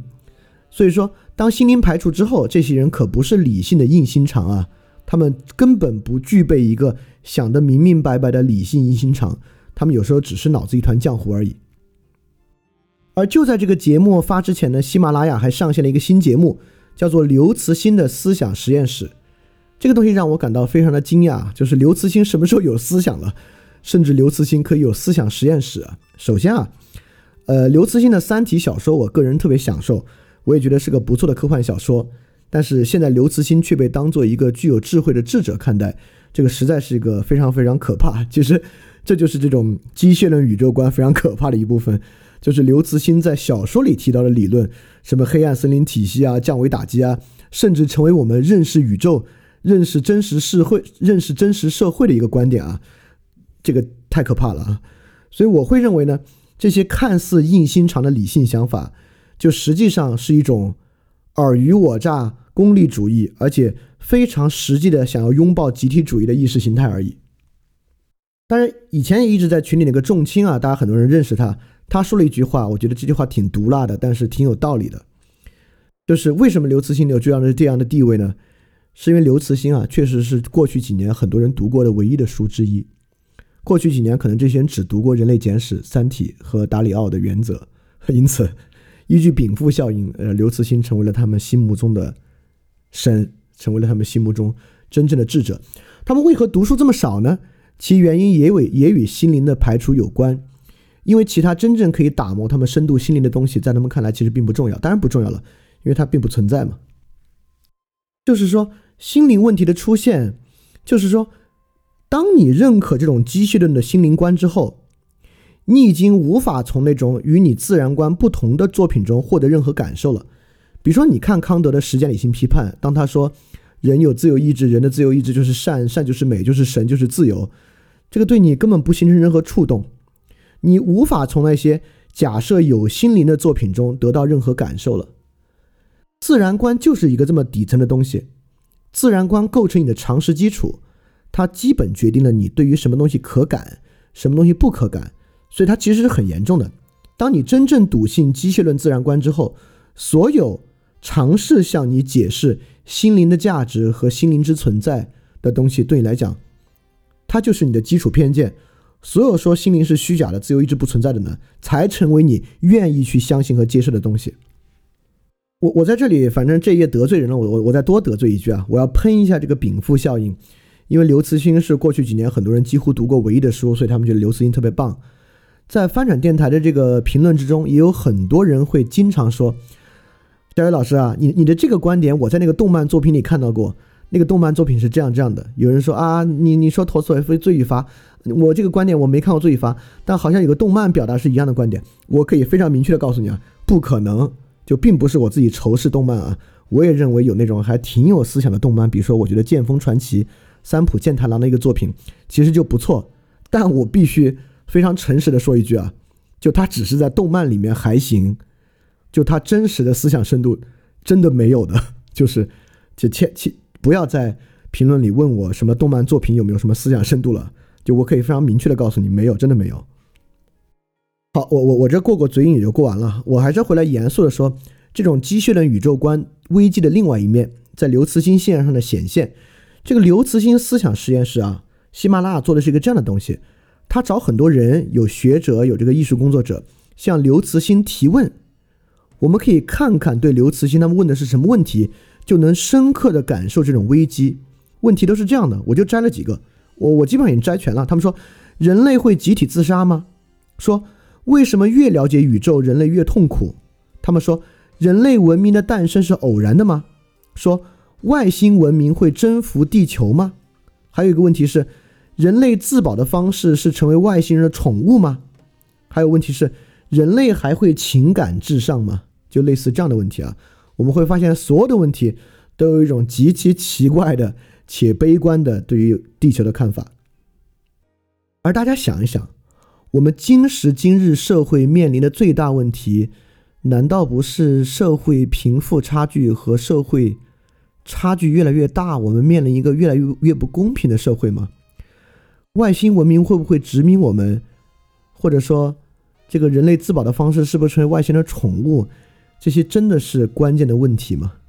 也就是说，我们会发现机械论自然观的最大危机是什么？我这里一点没有要调侃的意思，我是非常严肃在说的，是真正问题意识的掩盖。因为我打心底里相信，人类真正的问题是意识层面的问题，是心灵的问题。而当你相信机械论宇宙观的时候，你不再认为心灵问题重要，你的问题意识啊，已经绕过了心灵。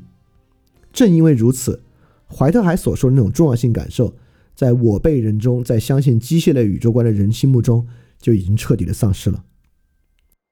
你就没有看到最重要的问题，没有对最重要的问题投入关注，而牵扯自己在很多不相干的问题之中，而问题意识的丧失、重要性感受的丧失，这当然这只是文明的巨大滑坡。但这个你可能还没没没意识到，没事，我们之后的节目肯定还会再说这个的。好，这里就是说这种机械论宇宙的巨大危机。那么尼采说了，有大危机的时代就是那些哲学家出现的时代。你别说，尼采说的还真对。当然，尼采就是站在这个时间之后反向总结啊。你们可以这么说，在这之后呢，确实是最伟大的哲学家风起云涌的时代，而他们所解决的问题就是这个问题：机械论的宇宙心灵存在于何处的问题。我们来看看他们都提出了什么样的解决方案。第一个呢是笛卡尔。就是兼具了科学家与哲学家的心灵。笛卡尔的科学造诣是相当高的，尤其是数学与物理相关。我们知道解析几何就是笛卡尔发明的。那么，笛笛卡尔呢，自然也非常在意心灵在哪里的问题，因为他自己是个很虔诚的天主教徒，是耶稣会会士。笛卡尔发明了一个特别方便的法门，这个方便法门几乎是今天人在自然观之中为心灵找到的那个解释方案的。一个很底层的假设，就是心物二元论。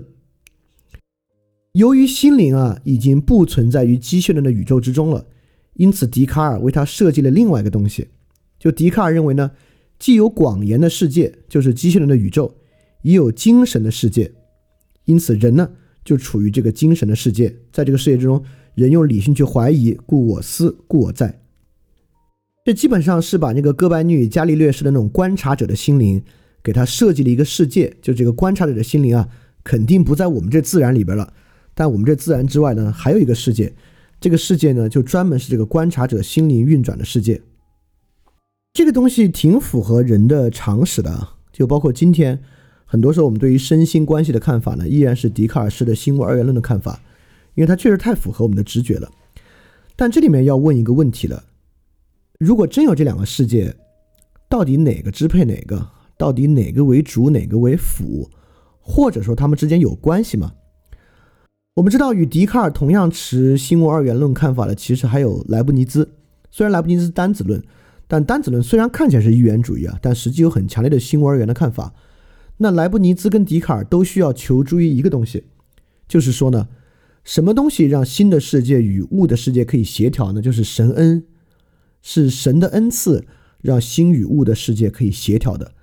这个是特别缺乏证明的一个独断论啊！虽然我是个宗教徒，我都不能接受这样的观点。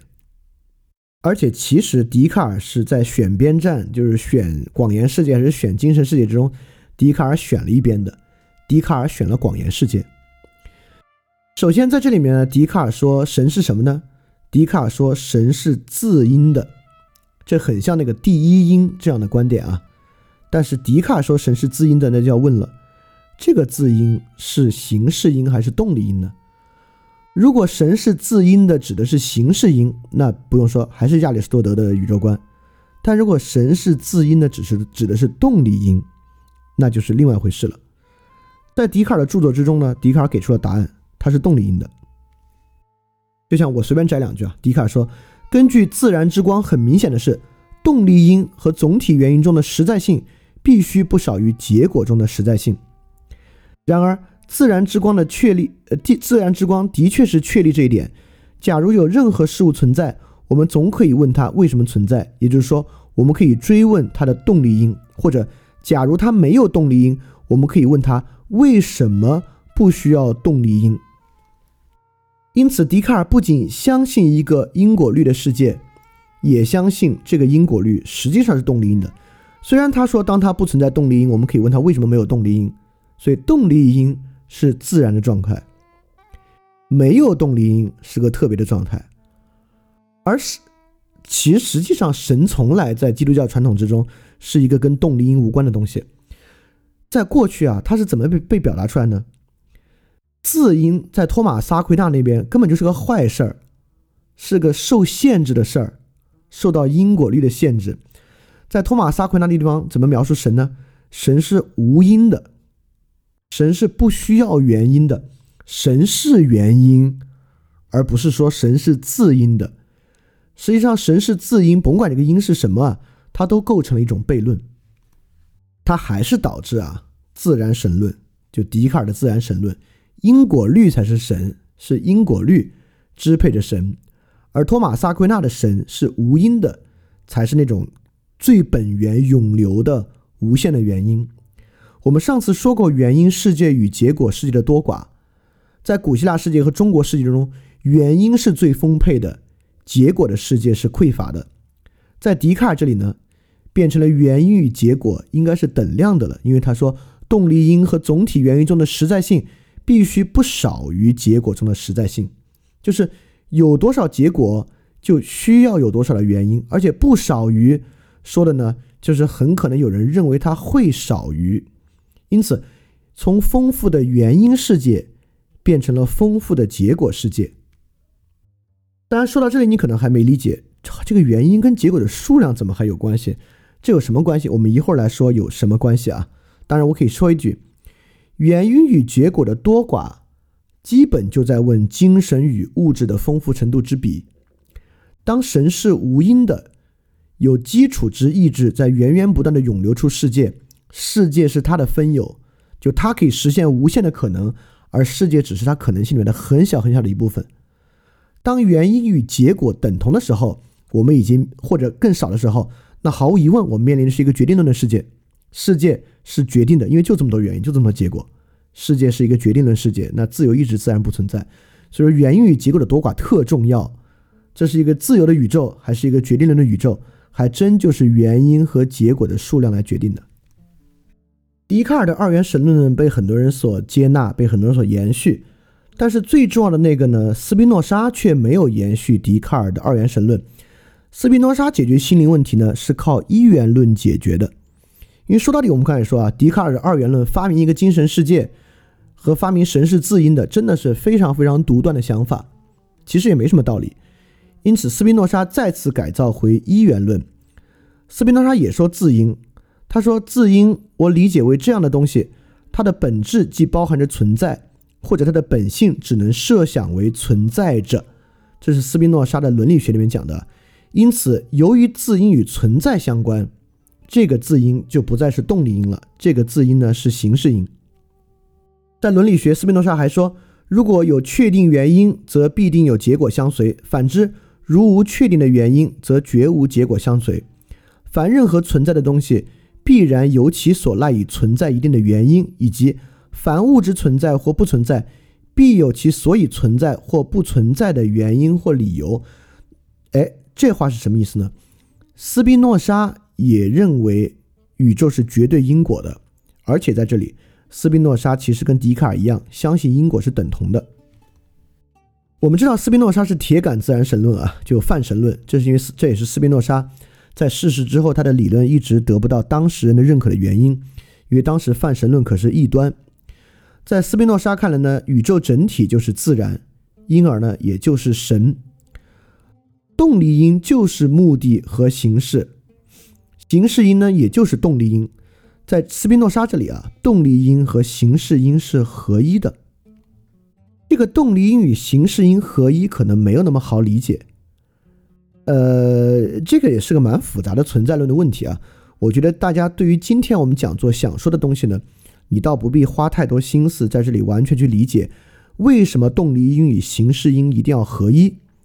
呃，这个东西我们有机会之后再说。但这里你一定要理解一点，在这种新的机械论宇宙之中，如果心灵还要存在的话，形式因与动力因必须融合。也就是说，这很简单，对吧？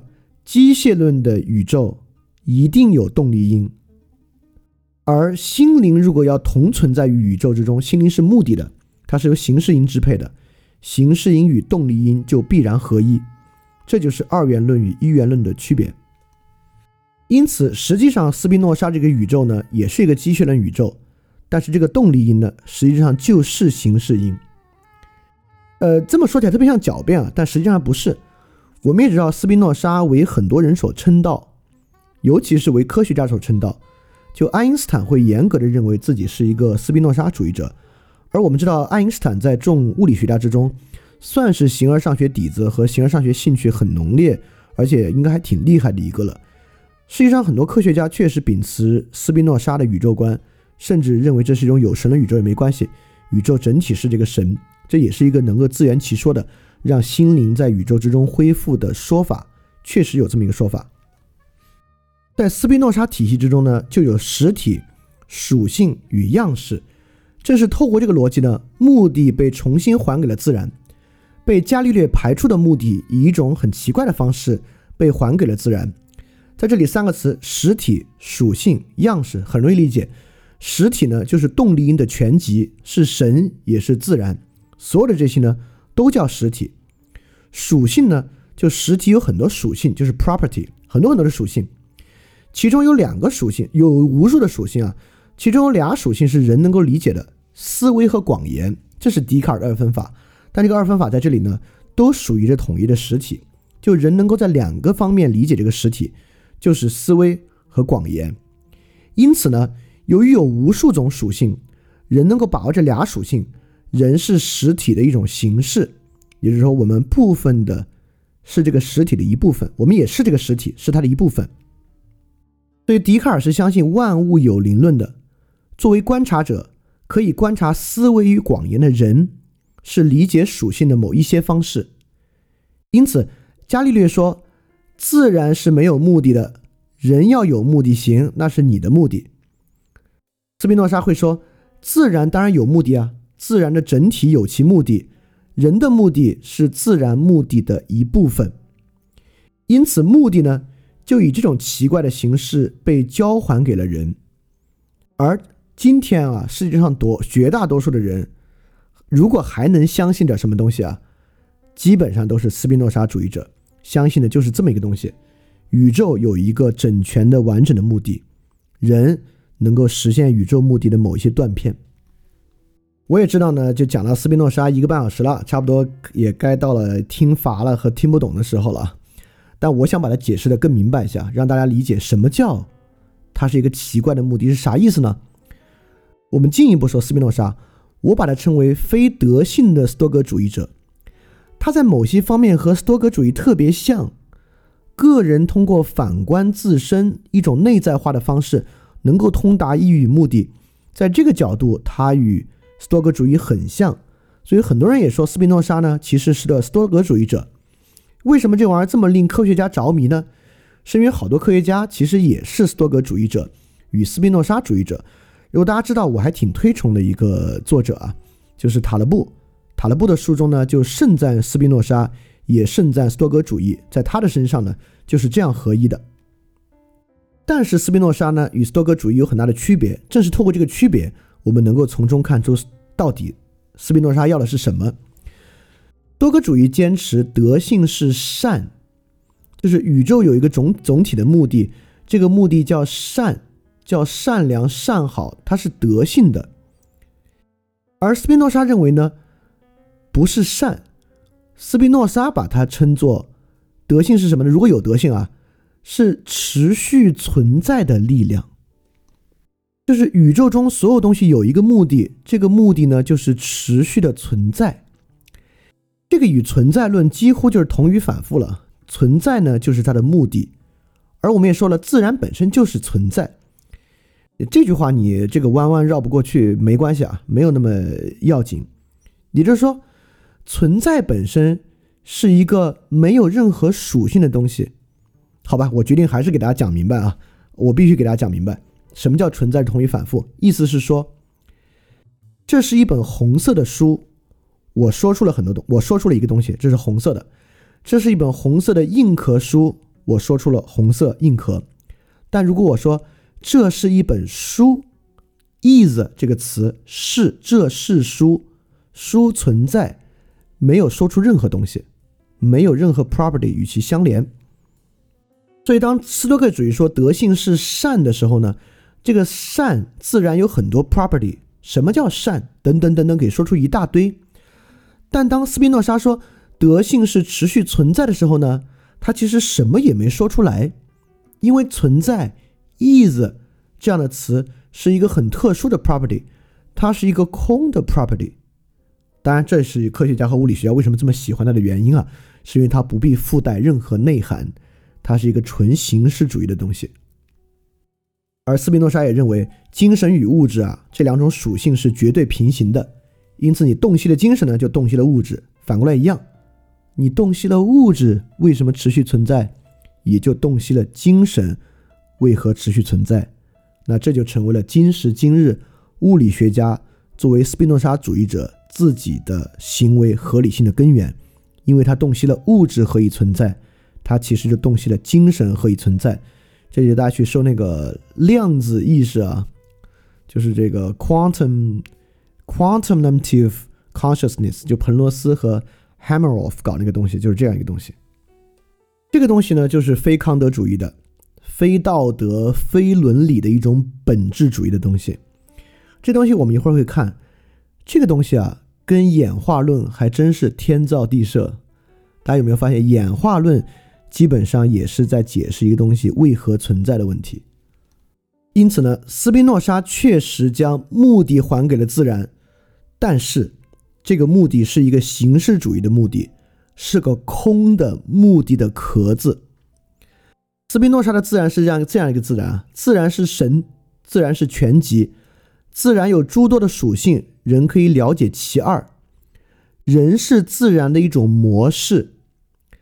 自然的目的可以以任何模式或任何属性平行的洞察，但他却没有说到底是什么。我们唯一知道的就是广言，那我们就可以以广言的属性来洞悉自然的目的和属性。斯宾诺莎的自然观确实保全了人的心灵，但是留下的确实是一个完全形式主义的心灵，没有任何内容。不过我却觉得这个确实确实刚好符合了现代这种理性虚无主义。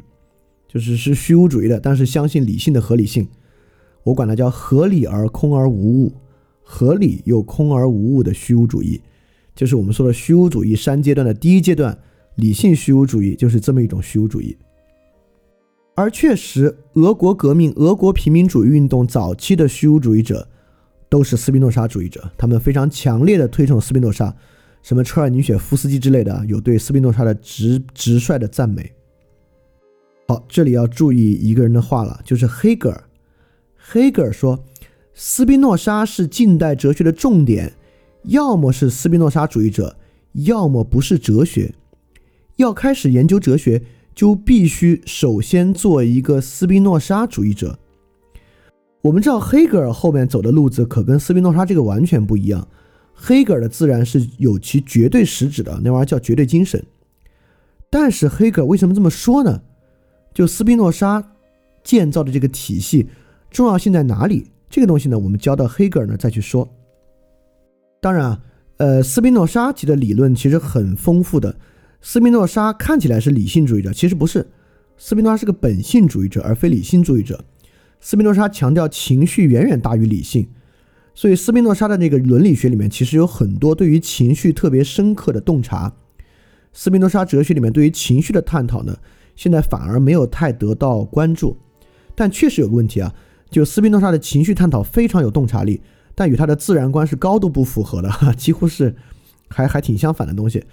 但是确实，这个达马西奥有一本很有名的研究情绪的书，就叫做《寻找斯宾诺莎》，那其中呢，对斯宾诺莎的情绪观有很多非常非常棒的洞察。大家，我非常非常推荐大家去看一看这本书啊，看了你就会知道了，那个情绪观里的东西啊。跟这种纯形式主义的自然啊是格格不入的。所以说呢，在这个心灵的危机爆发之后，从笛卡尔到斯宾诺莎，分别与新物二元论到新物的完整一元论，尝试解决心灵到底在哪里的巨大危机，但其实呢都不是特别的成功。然后一位巨人就横空出世了。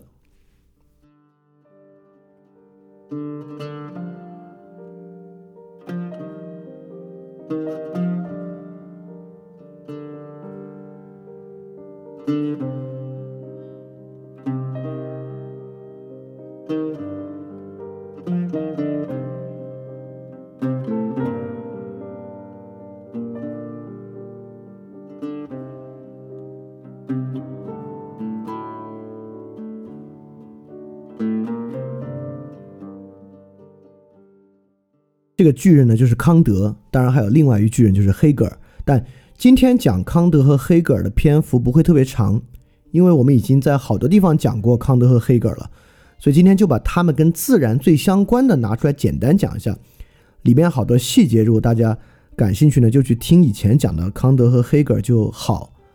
而而且我先表明我的态度啊，在我看来，康德和黑格尔就心灵如何存在于自然之中，自然如何重新拥有目的这个问题，分别给出了就两个路径切入的近乎完美的答案。但一会儿我们会说，那怎么还失败了呢？为什么没有真正完成心灵对于自然的复归啊？一会儿我们会再说。当我们来看，跟笛卡尔和斯宾诺莎相比，康德和黑格尔高明在哪里？为什么这是种彻底换角度看问题？这个危机交到康德手里的时候是什么样的啊？第一，伽利略区分的第一性质和第二性质已经彻底区分开了。就第二性质是人的感受，第一性质是可量化观测的客观事实。但在休谟那里呢，对于人啊是不是能观察就这些客观事实产生因果，已经产生了巨大的质疑。不仅心灵被排除宇宙，就人的心灵被排除自然啊。人对自然认识的根本也遭到了巨大的质疑。第二，斯宾诺莎提出这种完全形式主义的自然目的，替代了原来那种斯多葛学派式的友善的自然目的，这也导致了巨大的虚无。因此，经验世界和超验世界的结构产生了问题。康德就是面对这样的局面，来尝试提供一个解决虚无主义、将目的重新归还自然的一个方案。康德完全换了一个视角，这个视角是什么呢？就是从古代到现在，自然一直代表全部，或者最重要的全部。尤其在斯宾诺莎这里，自然完全成了绝对的全体。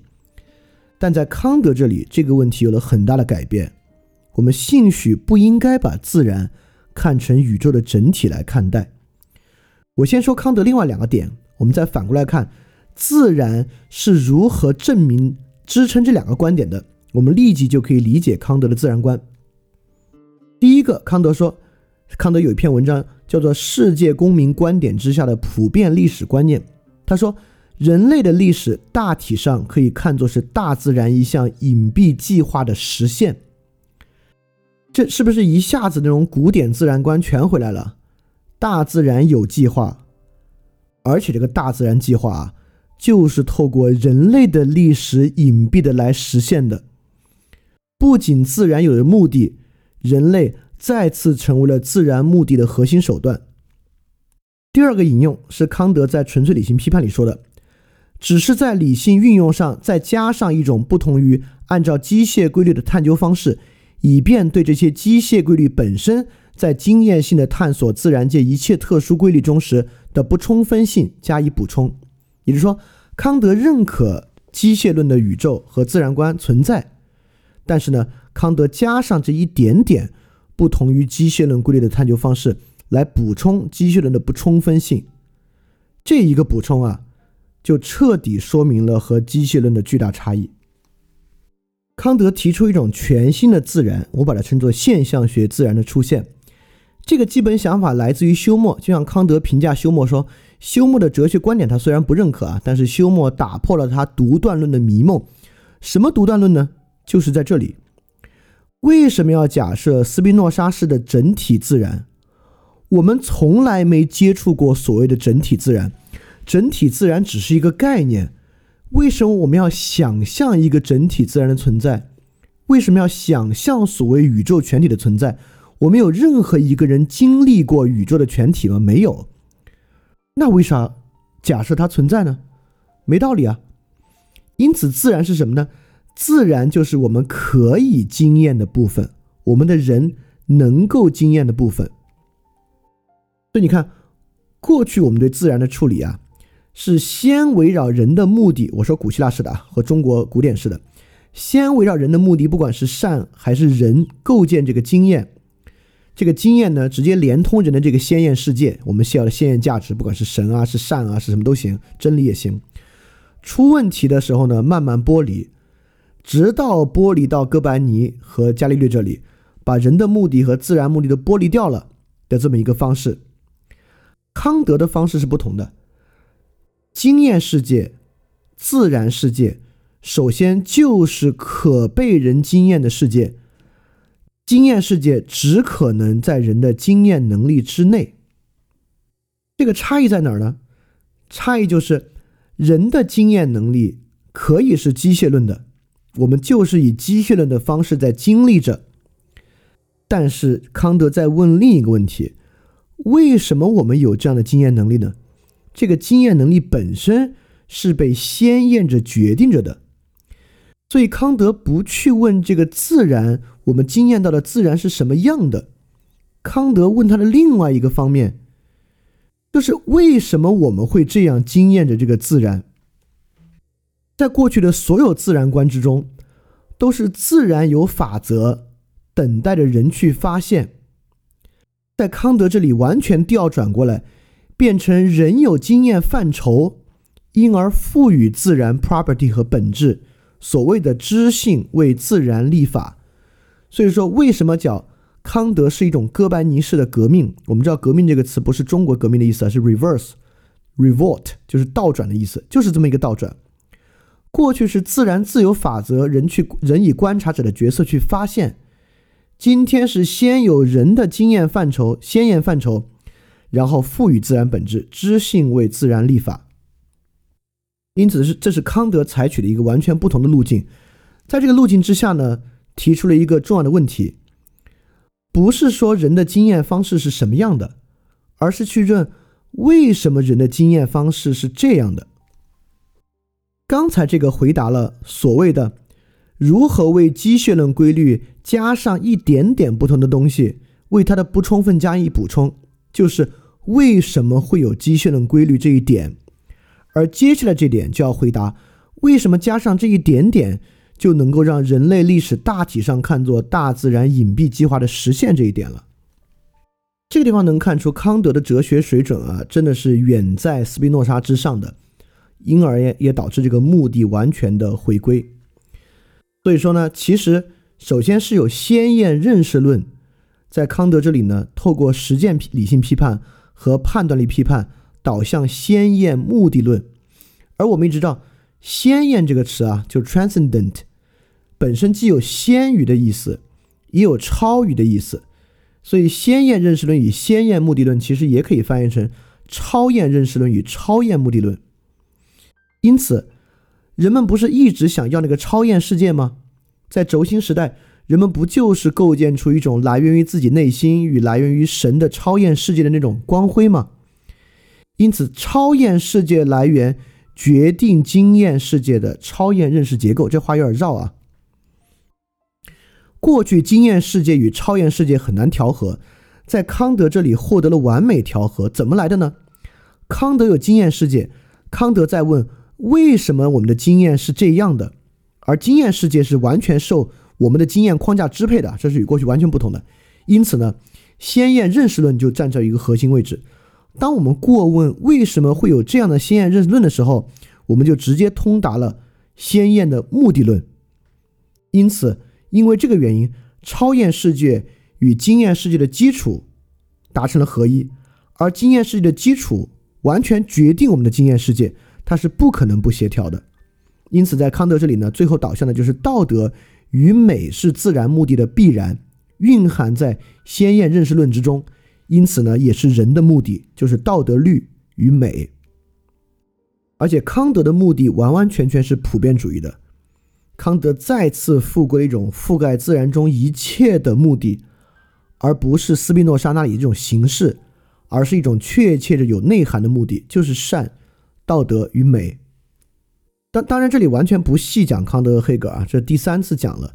就第一次是我们分开讲了康德的专题和黑格尔的专题。第二次是在这个欧洲近代历史与思想史之中有一期叫两座高峰，讲的就是康康德和黑格尔，你可以去听之前的，而且之前还不是今天这个视角啊，今天这个视角是说康德和黑格尔如何拯救一个丧失目的的自然观，在那会儿没以这个角度讲，以别的角度讲，所以这三个角度你不同地方切入，肯定能够对康德黑格尔做更深的理解啊，所以今天康德我们就先讲到这儿，他确实完美的。促成了目的对于自然的复归。我们来看看黑格尔。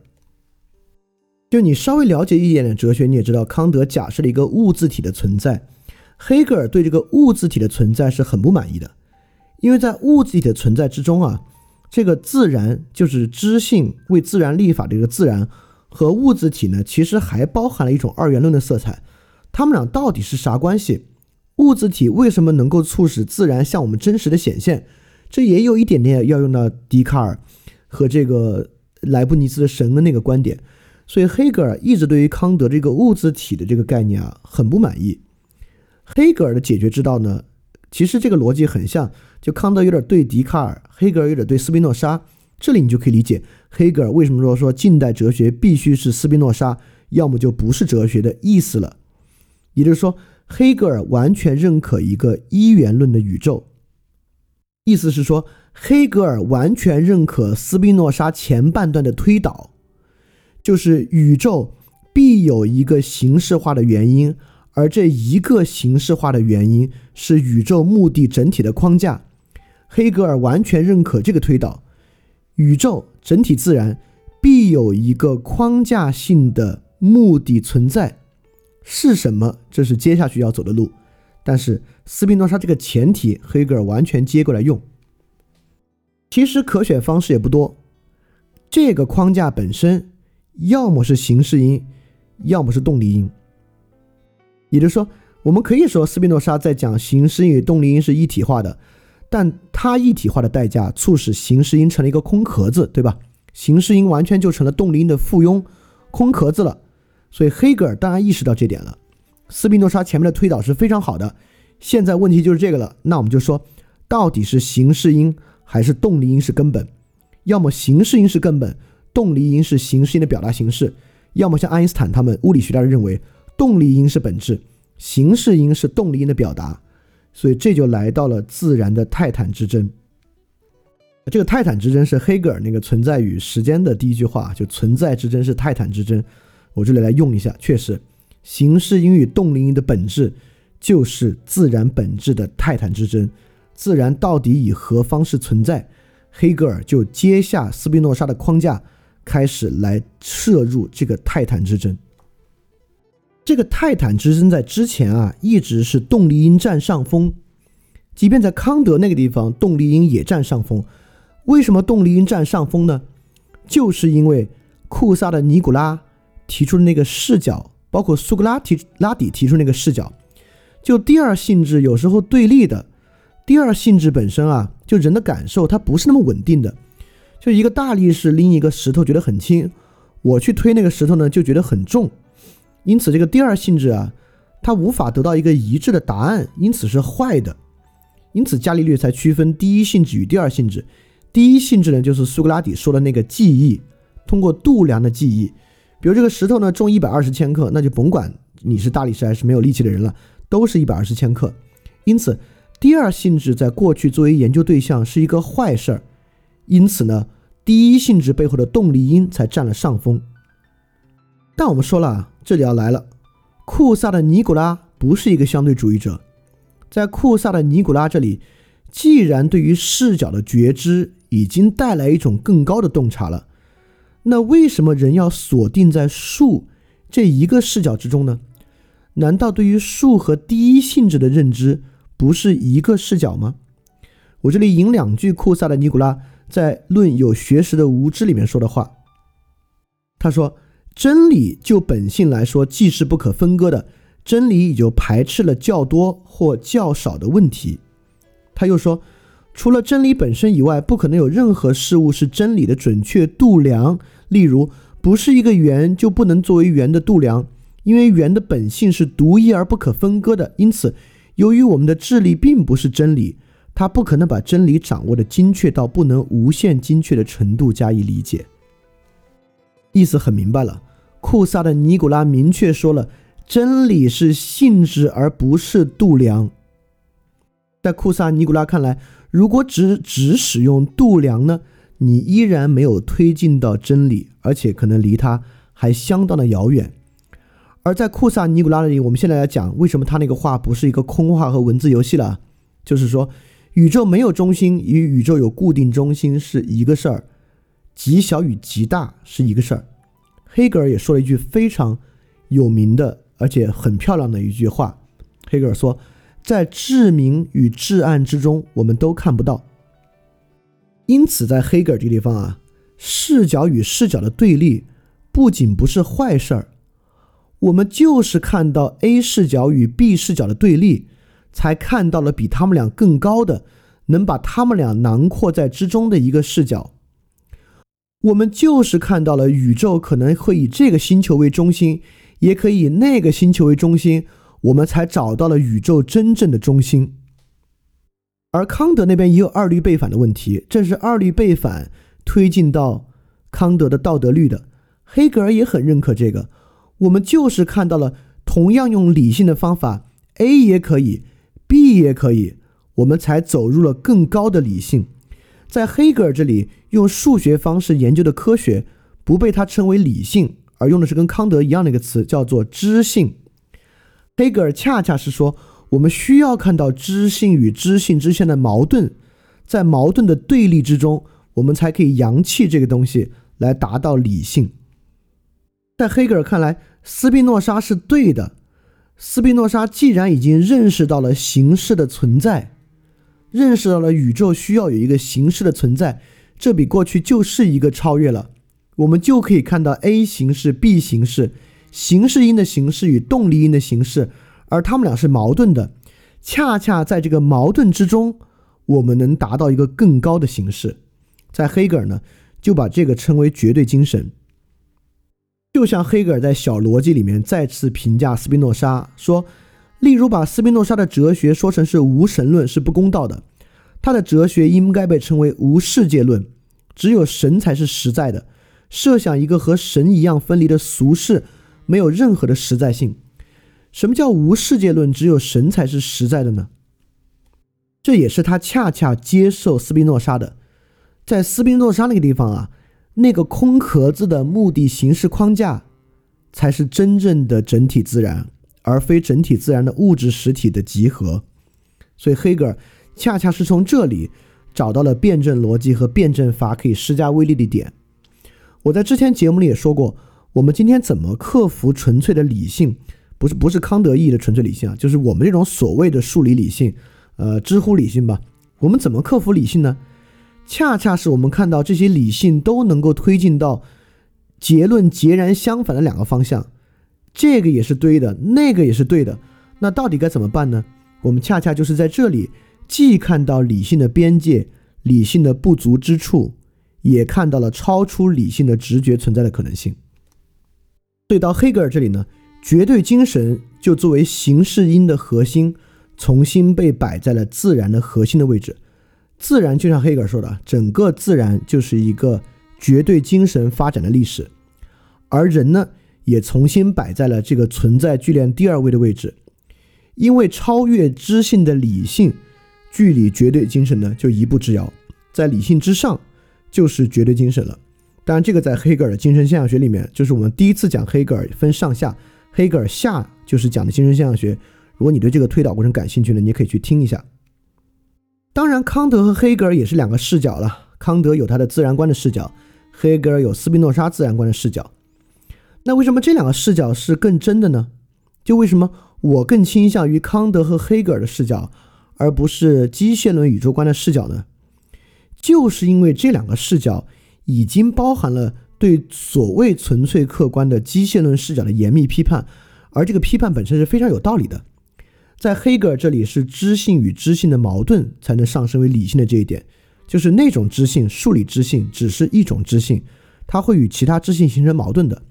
在康德那里呢，就是那个重要的转向，就是 OK，这个知性确实存在，但为什么有这个知性存在呢？因此一下就问出了这个知性不是其本质的点，所以就这也是两种视角啊，科学那种理论也是一个视角啊，为什么这两个视角是更高明更深的视角呢？在这个问题的判断之上啊，就是这两个视角包含了科学的以及与科学不同的视角的结合，这两种视角。都融合了科学以及非科学的视角，而且还形成了一个圆融的体系。就这两个视角呢，都可看作是科学视角通过辩证通达的更高的一种形式。因此，他们两个虽然也是视角，但是他们肯定是一个更高明的视角，他们背后蕴含的自然观比机械论宇宙自然观绝对是一个更高明的自然观。那就要问了，这两个东西这么高明了，居然为什么我们今天不是人人都是康德主义者或黑格尔主义者？我们在某些方面是康德主义者，我们都是普遍主义者，这个我们以后的节目会说。但现在我们要聚焦在康德和黑格尔这么伟大，为什么他们拯救自然的东西还失败了呢？我把这个呢称为一种屈从，就是由于人们屈从了，人们屈服了，人们放弃了，因此呢，我们没有走康德和黑格尔道路，而走了科学的道路。这是尼采说的。尼采说，人们成为了默人，人们放弃了，因此我们今天才行。也就是说，拯救自然的道路已经摆在面前，但我们却没有走，因为我们屈从了。我们怎么个屈从法呢？就是当代科学唯名论的这一面导致我们屈从的。在过去节目里，我们已经经常提到这本书了，叫《现代性的神学起源》。我引了里面的一段话，这么说的：唯名论试图把理性主义的面纱从神面前揭下，以便建立一种真正的基督教。但在这样做的过程中，他揭示一个反复无常的神，其能力令人恐惧，不可认识，不可预知，不受自然和理性的约束，对善恶漠不关心。这种对神的看法，把自然秩序变成了个体事物的混乱无序，把逻辑秩序变成了一连串名称。人失去了自然秩序中尊贵的地位，被抛入一个无限的宇宙，漫无目的的漂泊，没有自然法则来引导他，没有得救的确定道路。因此，毫不奇怪，除了那些最极端的禁欲主义者和神秘主义者，这个黑暗的唯名论神被证明是焦虑不安的一个深刻来源。这既说明了唯名论想改造的是什么，当然，这也完全说明了尼采说是基督教导致虚无主义的一个来源啊。唯名论与唯实论的争斗在历史上由来已久，就像老子最开始说的名实之争，其实也是唯名论与唯实论的争斗。但可惜人类没有赶上好时候。欧洲唯名论兴起之时，恰是黑死病、百年战争和教会分裂之时，就是在人们心中的这种恐惧。与外在世界恐惧两相结合，导致了人们的屈从。这种屈从存在在三个方面，我给大家一讲，你就能知道它这是一种什么样的屈从了。一是宗教改革，宗教改革两个核心宗派路德宗与加尔文宗都完全放弃了理性，走向了独断论的宗教。路德宗说因信称义，一个基督徒只要信就可以获得拯救。加尔文宗更过分，预定救赎论。你能不能救赎啊？早在你存在生下来之时就已经得到了确定。这两个东西可不可以看作是一种对信仰的屈从啊？信仰不必在经过严格的思辨、追求神奇、耐心等待、苦痛的过程，仅仅靠信，甚至仅仅靠出生就可以获得拯救。这是在宗教层面的屈从。在宗教内部呢，也有别的屈从，就是尼采批判的耶稣会的屈从。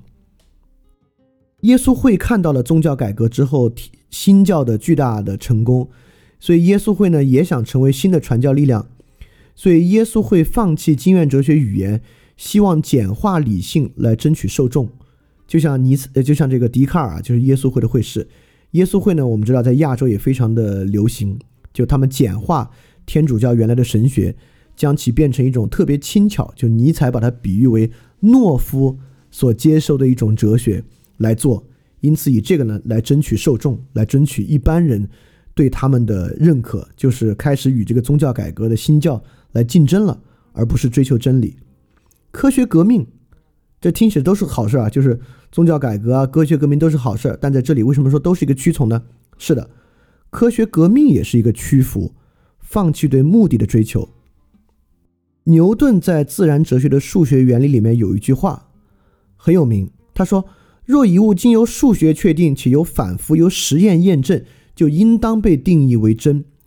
就这个话，在我们今天听是废话，就是一个东西由数学确定，而且反复由实验验证跟数学符合。什么叫就应当定义为真？这不就是这应该是真的唯一来源？但为什么说这是一种屈从呢？而牛顿为什么要一定要在著作里解释这么一句？而为什么牛顿牛顿要穷尽后半生？不满足这一句，去进入我们认为可惜了。牛顿居然去做炼金学、神学去，太可惜了。原因就是牛顿得出了比伽利略更加前进的道理啊。伽利略是加速度理论，牛顿是万有引力理论，更好的解释了一切力的根本原理。但过去的人啊，你光解释这个没用，你还必须解决形式因，就是宇宙为何如此。过去的一切理论，包括机械尔的磁学，都需要解释宇宙如此且宇宙为何如此。为什么说科学革命是一个屈从呢？科学革命最终放弃了解释这个问题，放弃了解释为何如此，而就像牛顿的这句话，停在好吧，它已经经过数学确定，而且由实验验证了。另外的问题，咱们就别管了，咱们就它就是真的了吧。因此，在尼采看来，在整个这个过程之中，为何我们没有能接受康德和黑格尔？当然，在尼采看来，康德、黑格尔有问题啊。这个形而上学问题我们之后再说。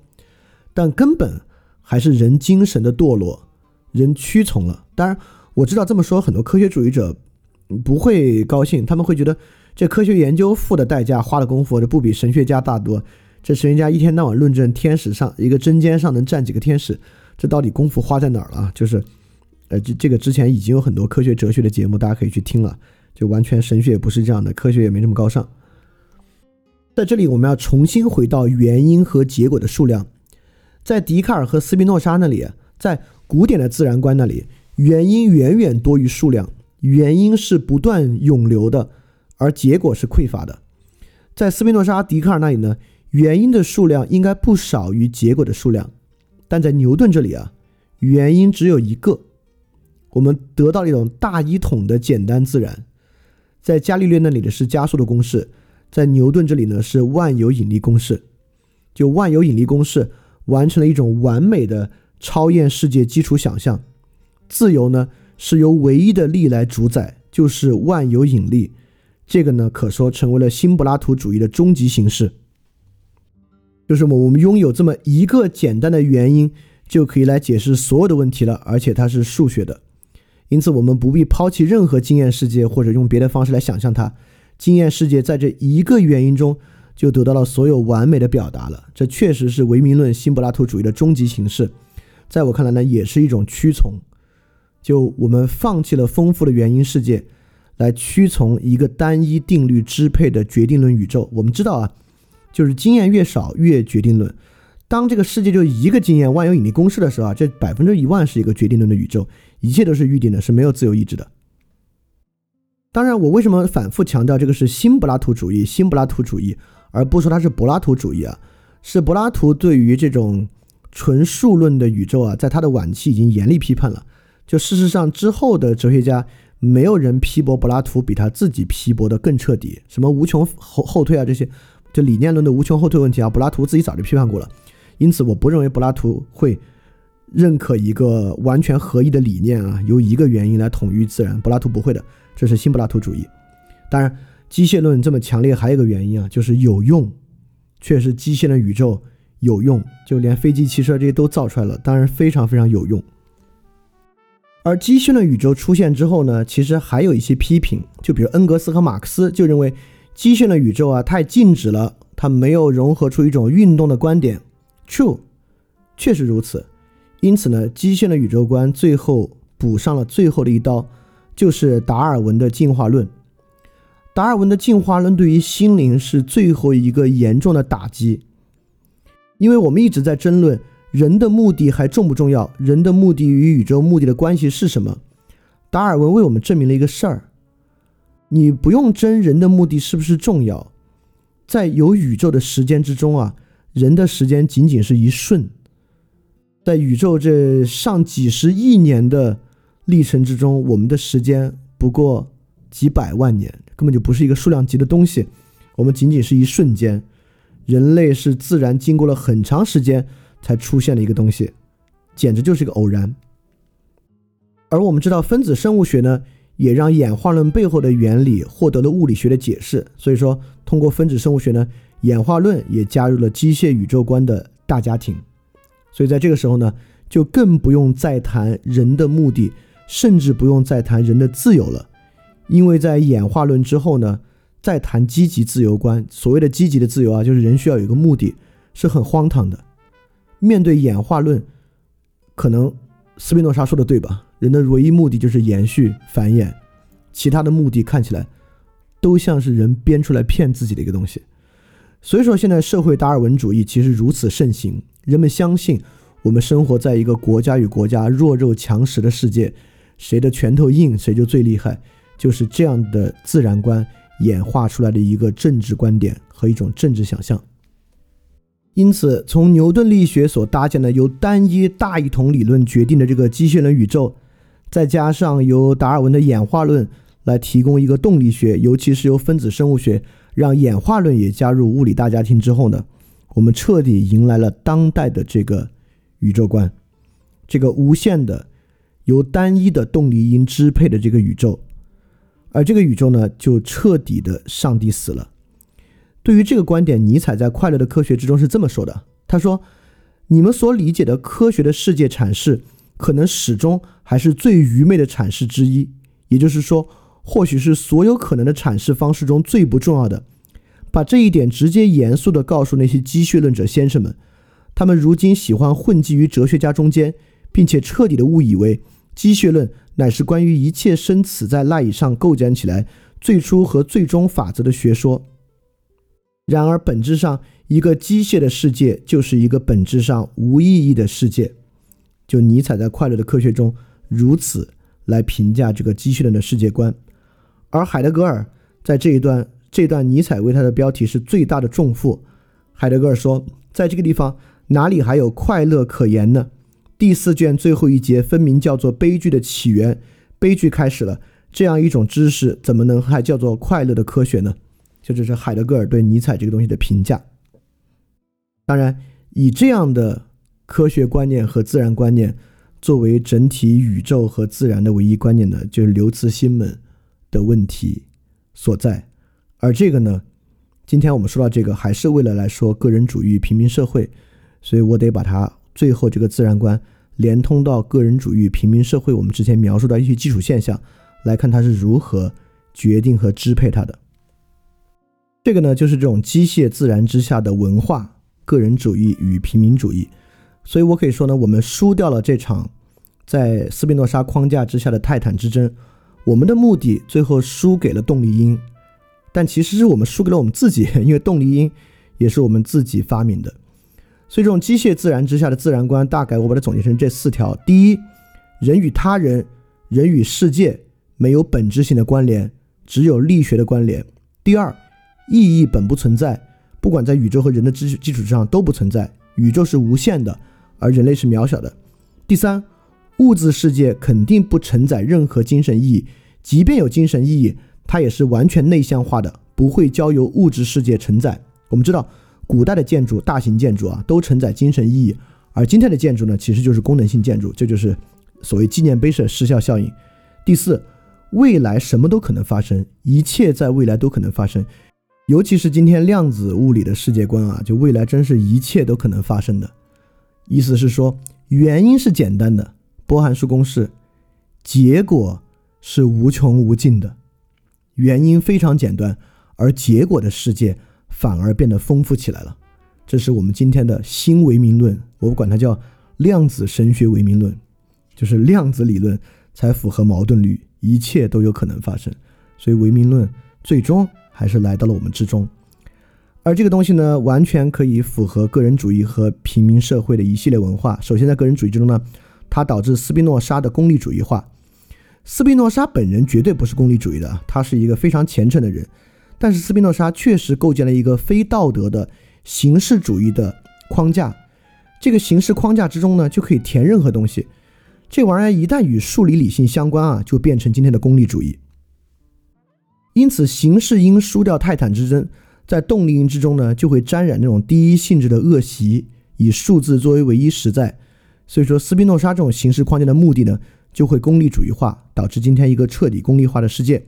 第二呢，斯宾诺莎的形式合理化，其实也是解释马克思韦伯为什么说现代社会是一个合理社会的一个基础，因为斯宾诺莎确实搭了这么一个以合理为基础的形式主义框架。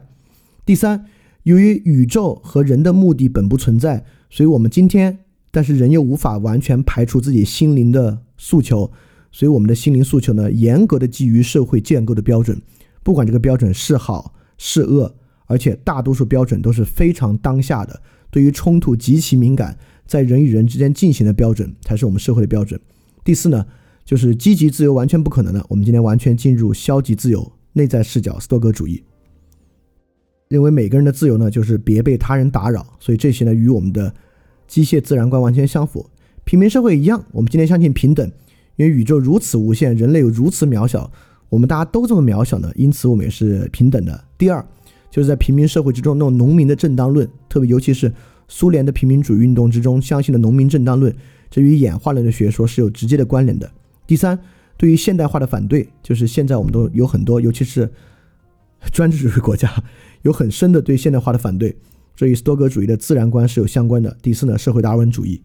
是平民社会一个特别核心的政治想象和社会想象，这个呢与达尔文主义，就是这种机械自然观之下的演化律是高度有关的。对这个机械自然观的四条，我其实少总结掉应该是五条啊，就是世界符合演化律。因此在这里我们确实发现，自然观与这个社会文化还真形成了严格的支配关系。如果我们不改变自然观，我们也就不可能改变个人主义平民社会。如果我们最后达成一个共识，这个个人主义与平民社会的意识形态啊，还真是一坏东西。那如果我们想对它做出一些改变的话，那我就不得不说，我们面临一个非常重大的问题，我们需要再打这场泰坦之争，需要再次赢得这个泰坦之争，促使人们的自然观有根本改变，才可以改变这个被自然观内在深度影响的这个文化观念。好，那我们就说到今天的最后一个问题了。我们已经完成了第三部分啊，就是个人主义的兴起，就个人主义是怎么来的。我们从很多角度说了问题，今天说完了最后一个观点，就是自然观念的演化从轴心时代到现在是怎么来的。所以，我们现在面临一个后机械论自然的时代，需要再打一场泰坦之争。而且现在看起来一切是如此的不可能，就是这个。这个科学理性啊，真是完全统治了这个世界。但是为什么其中仍有希望存在呢？尼采和海德格尔都有了一样的洞察。正是因为我们输掉这场太阳之泰这个泰坦之争，正是因为上帝死了，所以我们这个后机械自然的时代一定会爆发出非常非常大的问题。恰恰是在问题之中，我们才看到机械论自然观的问题。在十九世纪，机器人自然观如日中天，没有人会想到对其进行反思和改变，而只有我们耐心的等到它的坏处完全爆发出来的时候，等到它所有的坏处和对我们的危害完全展露出来的时候，我们才看出，哎呦，这种机器人的自然观还真是个坏事儿，我们需要改变我们的自然观。我认为这一天呢，就已经在向我们招手了。现在我们在逐渐全面的恶化。要吞噬这种机器人自然观的恶果，所以在这里呢，我又特别相信海德格尔的想法，就是知其白，守其黑的想法。就越是这样呢，我们现在倒不是一定要积极的去做什么啊，我们就是要耐心等待，等待它的坏处完全爆发出来。而这种完全爆发的坏处本身呢，也是真理，也是开显。在这样的新的真理和开显之中呢，我们就慢慢找到了建立一种新的自然观的可能。它不会是康德尔式的、康德式的，也不会是黑格尔式的，它是属于我们的一种全新的自然观念。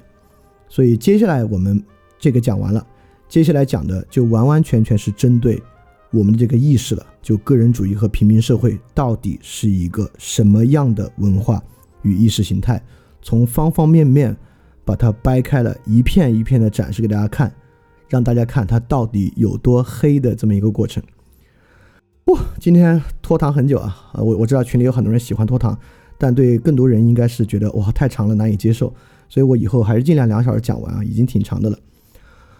OK，那我们今天就到这就结束，我们下周一继续来讲，来看看这个个人主义平民社会到底是什么样的。那今天节目到这里，很感谢大家的参与，大家要记得敢于去相信。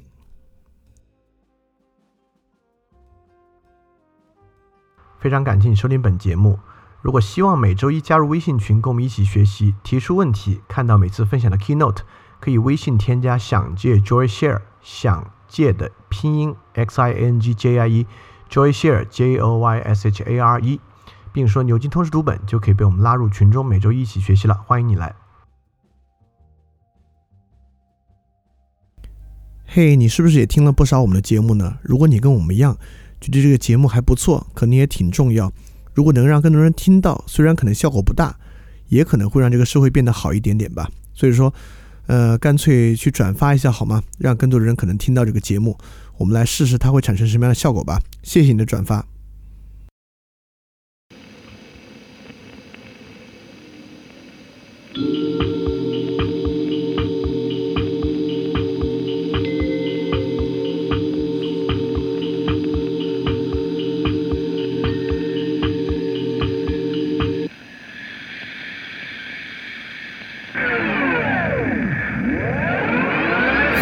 赛文艺勃发，树人文招牌神圣分化，文明伟大。路灯发明教派，实验尊大，性质坍塌。把哲学淘汰，远航困乏，枪炮文雅。病菌出兵残害，三十年蒸发，人心挣扎。在神权雕版，理性教化，平等自由。康德写进教材，蒸汽喷发，机械争霸。令产能超载，革命神话，巴黎屠杀。阶级翻江倒海，快速进化，制造顺差。传统抛弃的草率，好在个体逐渐生发。居高临下，炮制文化，然后发明自己的蠢话。主导文化在检测众生激烈记忆的编码，随后进入黄金年代，不容置辩。可一八年又兵荒马乱，我说的是一战。一百年后还未学会理性计算，怎么办？一再降低底线，去欺骗制限，并行计算。公理与道德在深度学习，下面可以两全。奈何情绪总不听使唤，失眠疑团，深度思辨和试验，和平还是判决死缓？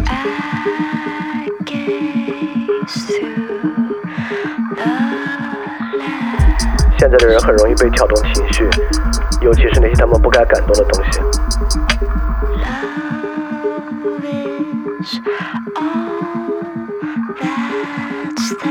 可那些真正重要的东西呢？其实他们也毫不在意。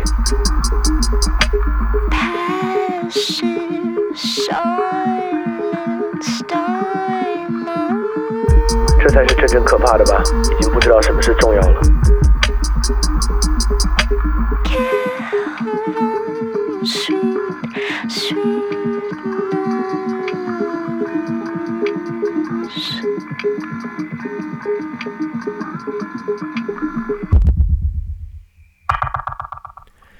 想太多，对号入座，理财政他在说，必在乎不假思索，全靠金钱就这么赤裸，钻营开拓，捧杯相较，财产阔绰，不甘示弱，有你死我活的快乐。别想太多，对号入座，快感财政他在说，别啰嗦，已经实证，没有意识，更没有自我，无巴比妥十五毫克静脉注射，不假思索，有不死不活的快乐。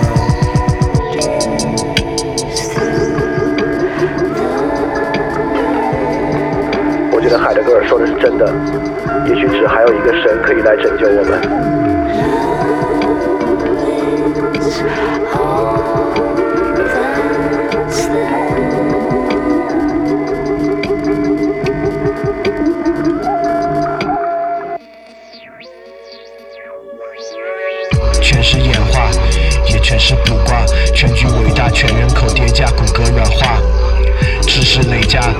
常识理论快速上架，记忆力耗尽，脑汁已被告知，失而复得，有得而复失，标志着资本主义循环消费无可挑剔，必然超支。假意和 greedy 它相互交织，垫脚石批量集合，浑然不知，分享道理，个性消失。奖励大同小异，它变换措辞。多巴胺永不过时，开始编码闭幕词，结局秩序坍塌，逐渐变实。都焦虑，随声附和，面面相觑，无人负责。就在这不该的场合，预言着通道的覆辙，鼓噪我苦难的口舌，开路在迷惑的沼泽。翻开我晦涩的书册，语词句册，听者的愈合，来把你直觉筛选，挥手开显梦境的曲折。被人转载，另眼看待，将叙事篡改，见钱眼开，真相掩埋，标题惊骇，俗人反态，留下我未老先衰，奈何奈何。学会不露声色，接受完败，推翻重来，on the side。效率确定，操作功力，成果技术的姿态，感应虚空，股神放肆毁灭，异想的天开。财富游戏，手机流量充值，消极的自在，可被刺猬众人皆寡，然后置身的世外。我确信个体平民炎凉世态，平等惨淡，无人例外，束手清心，继续等待。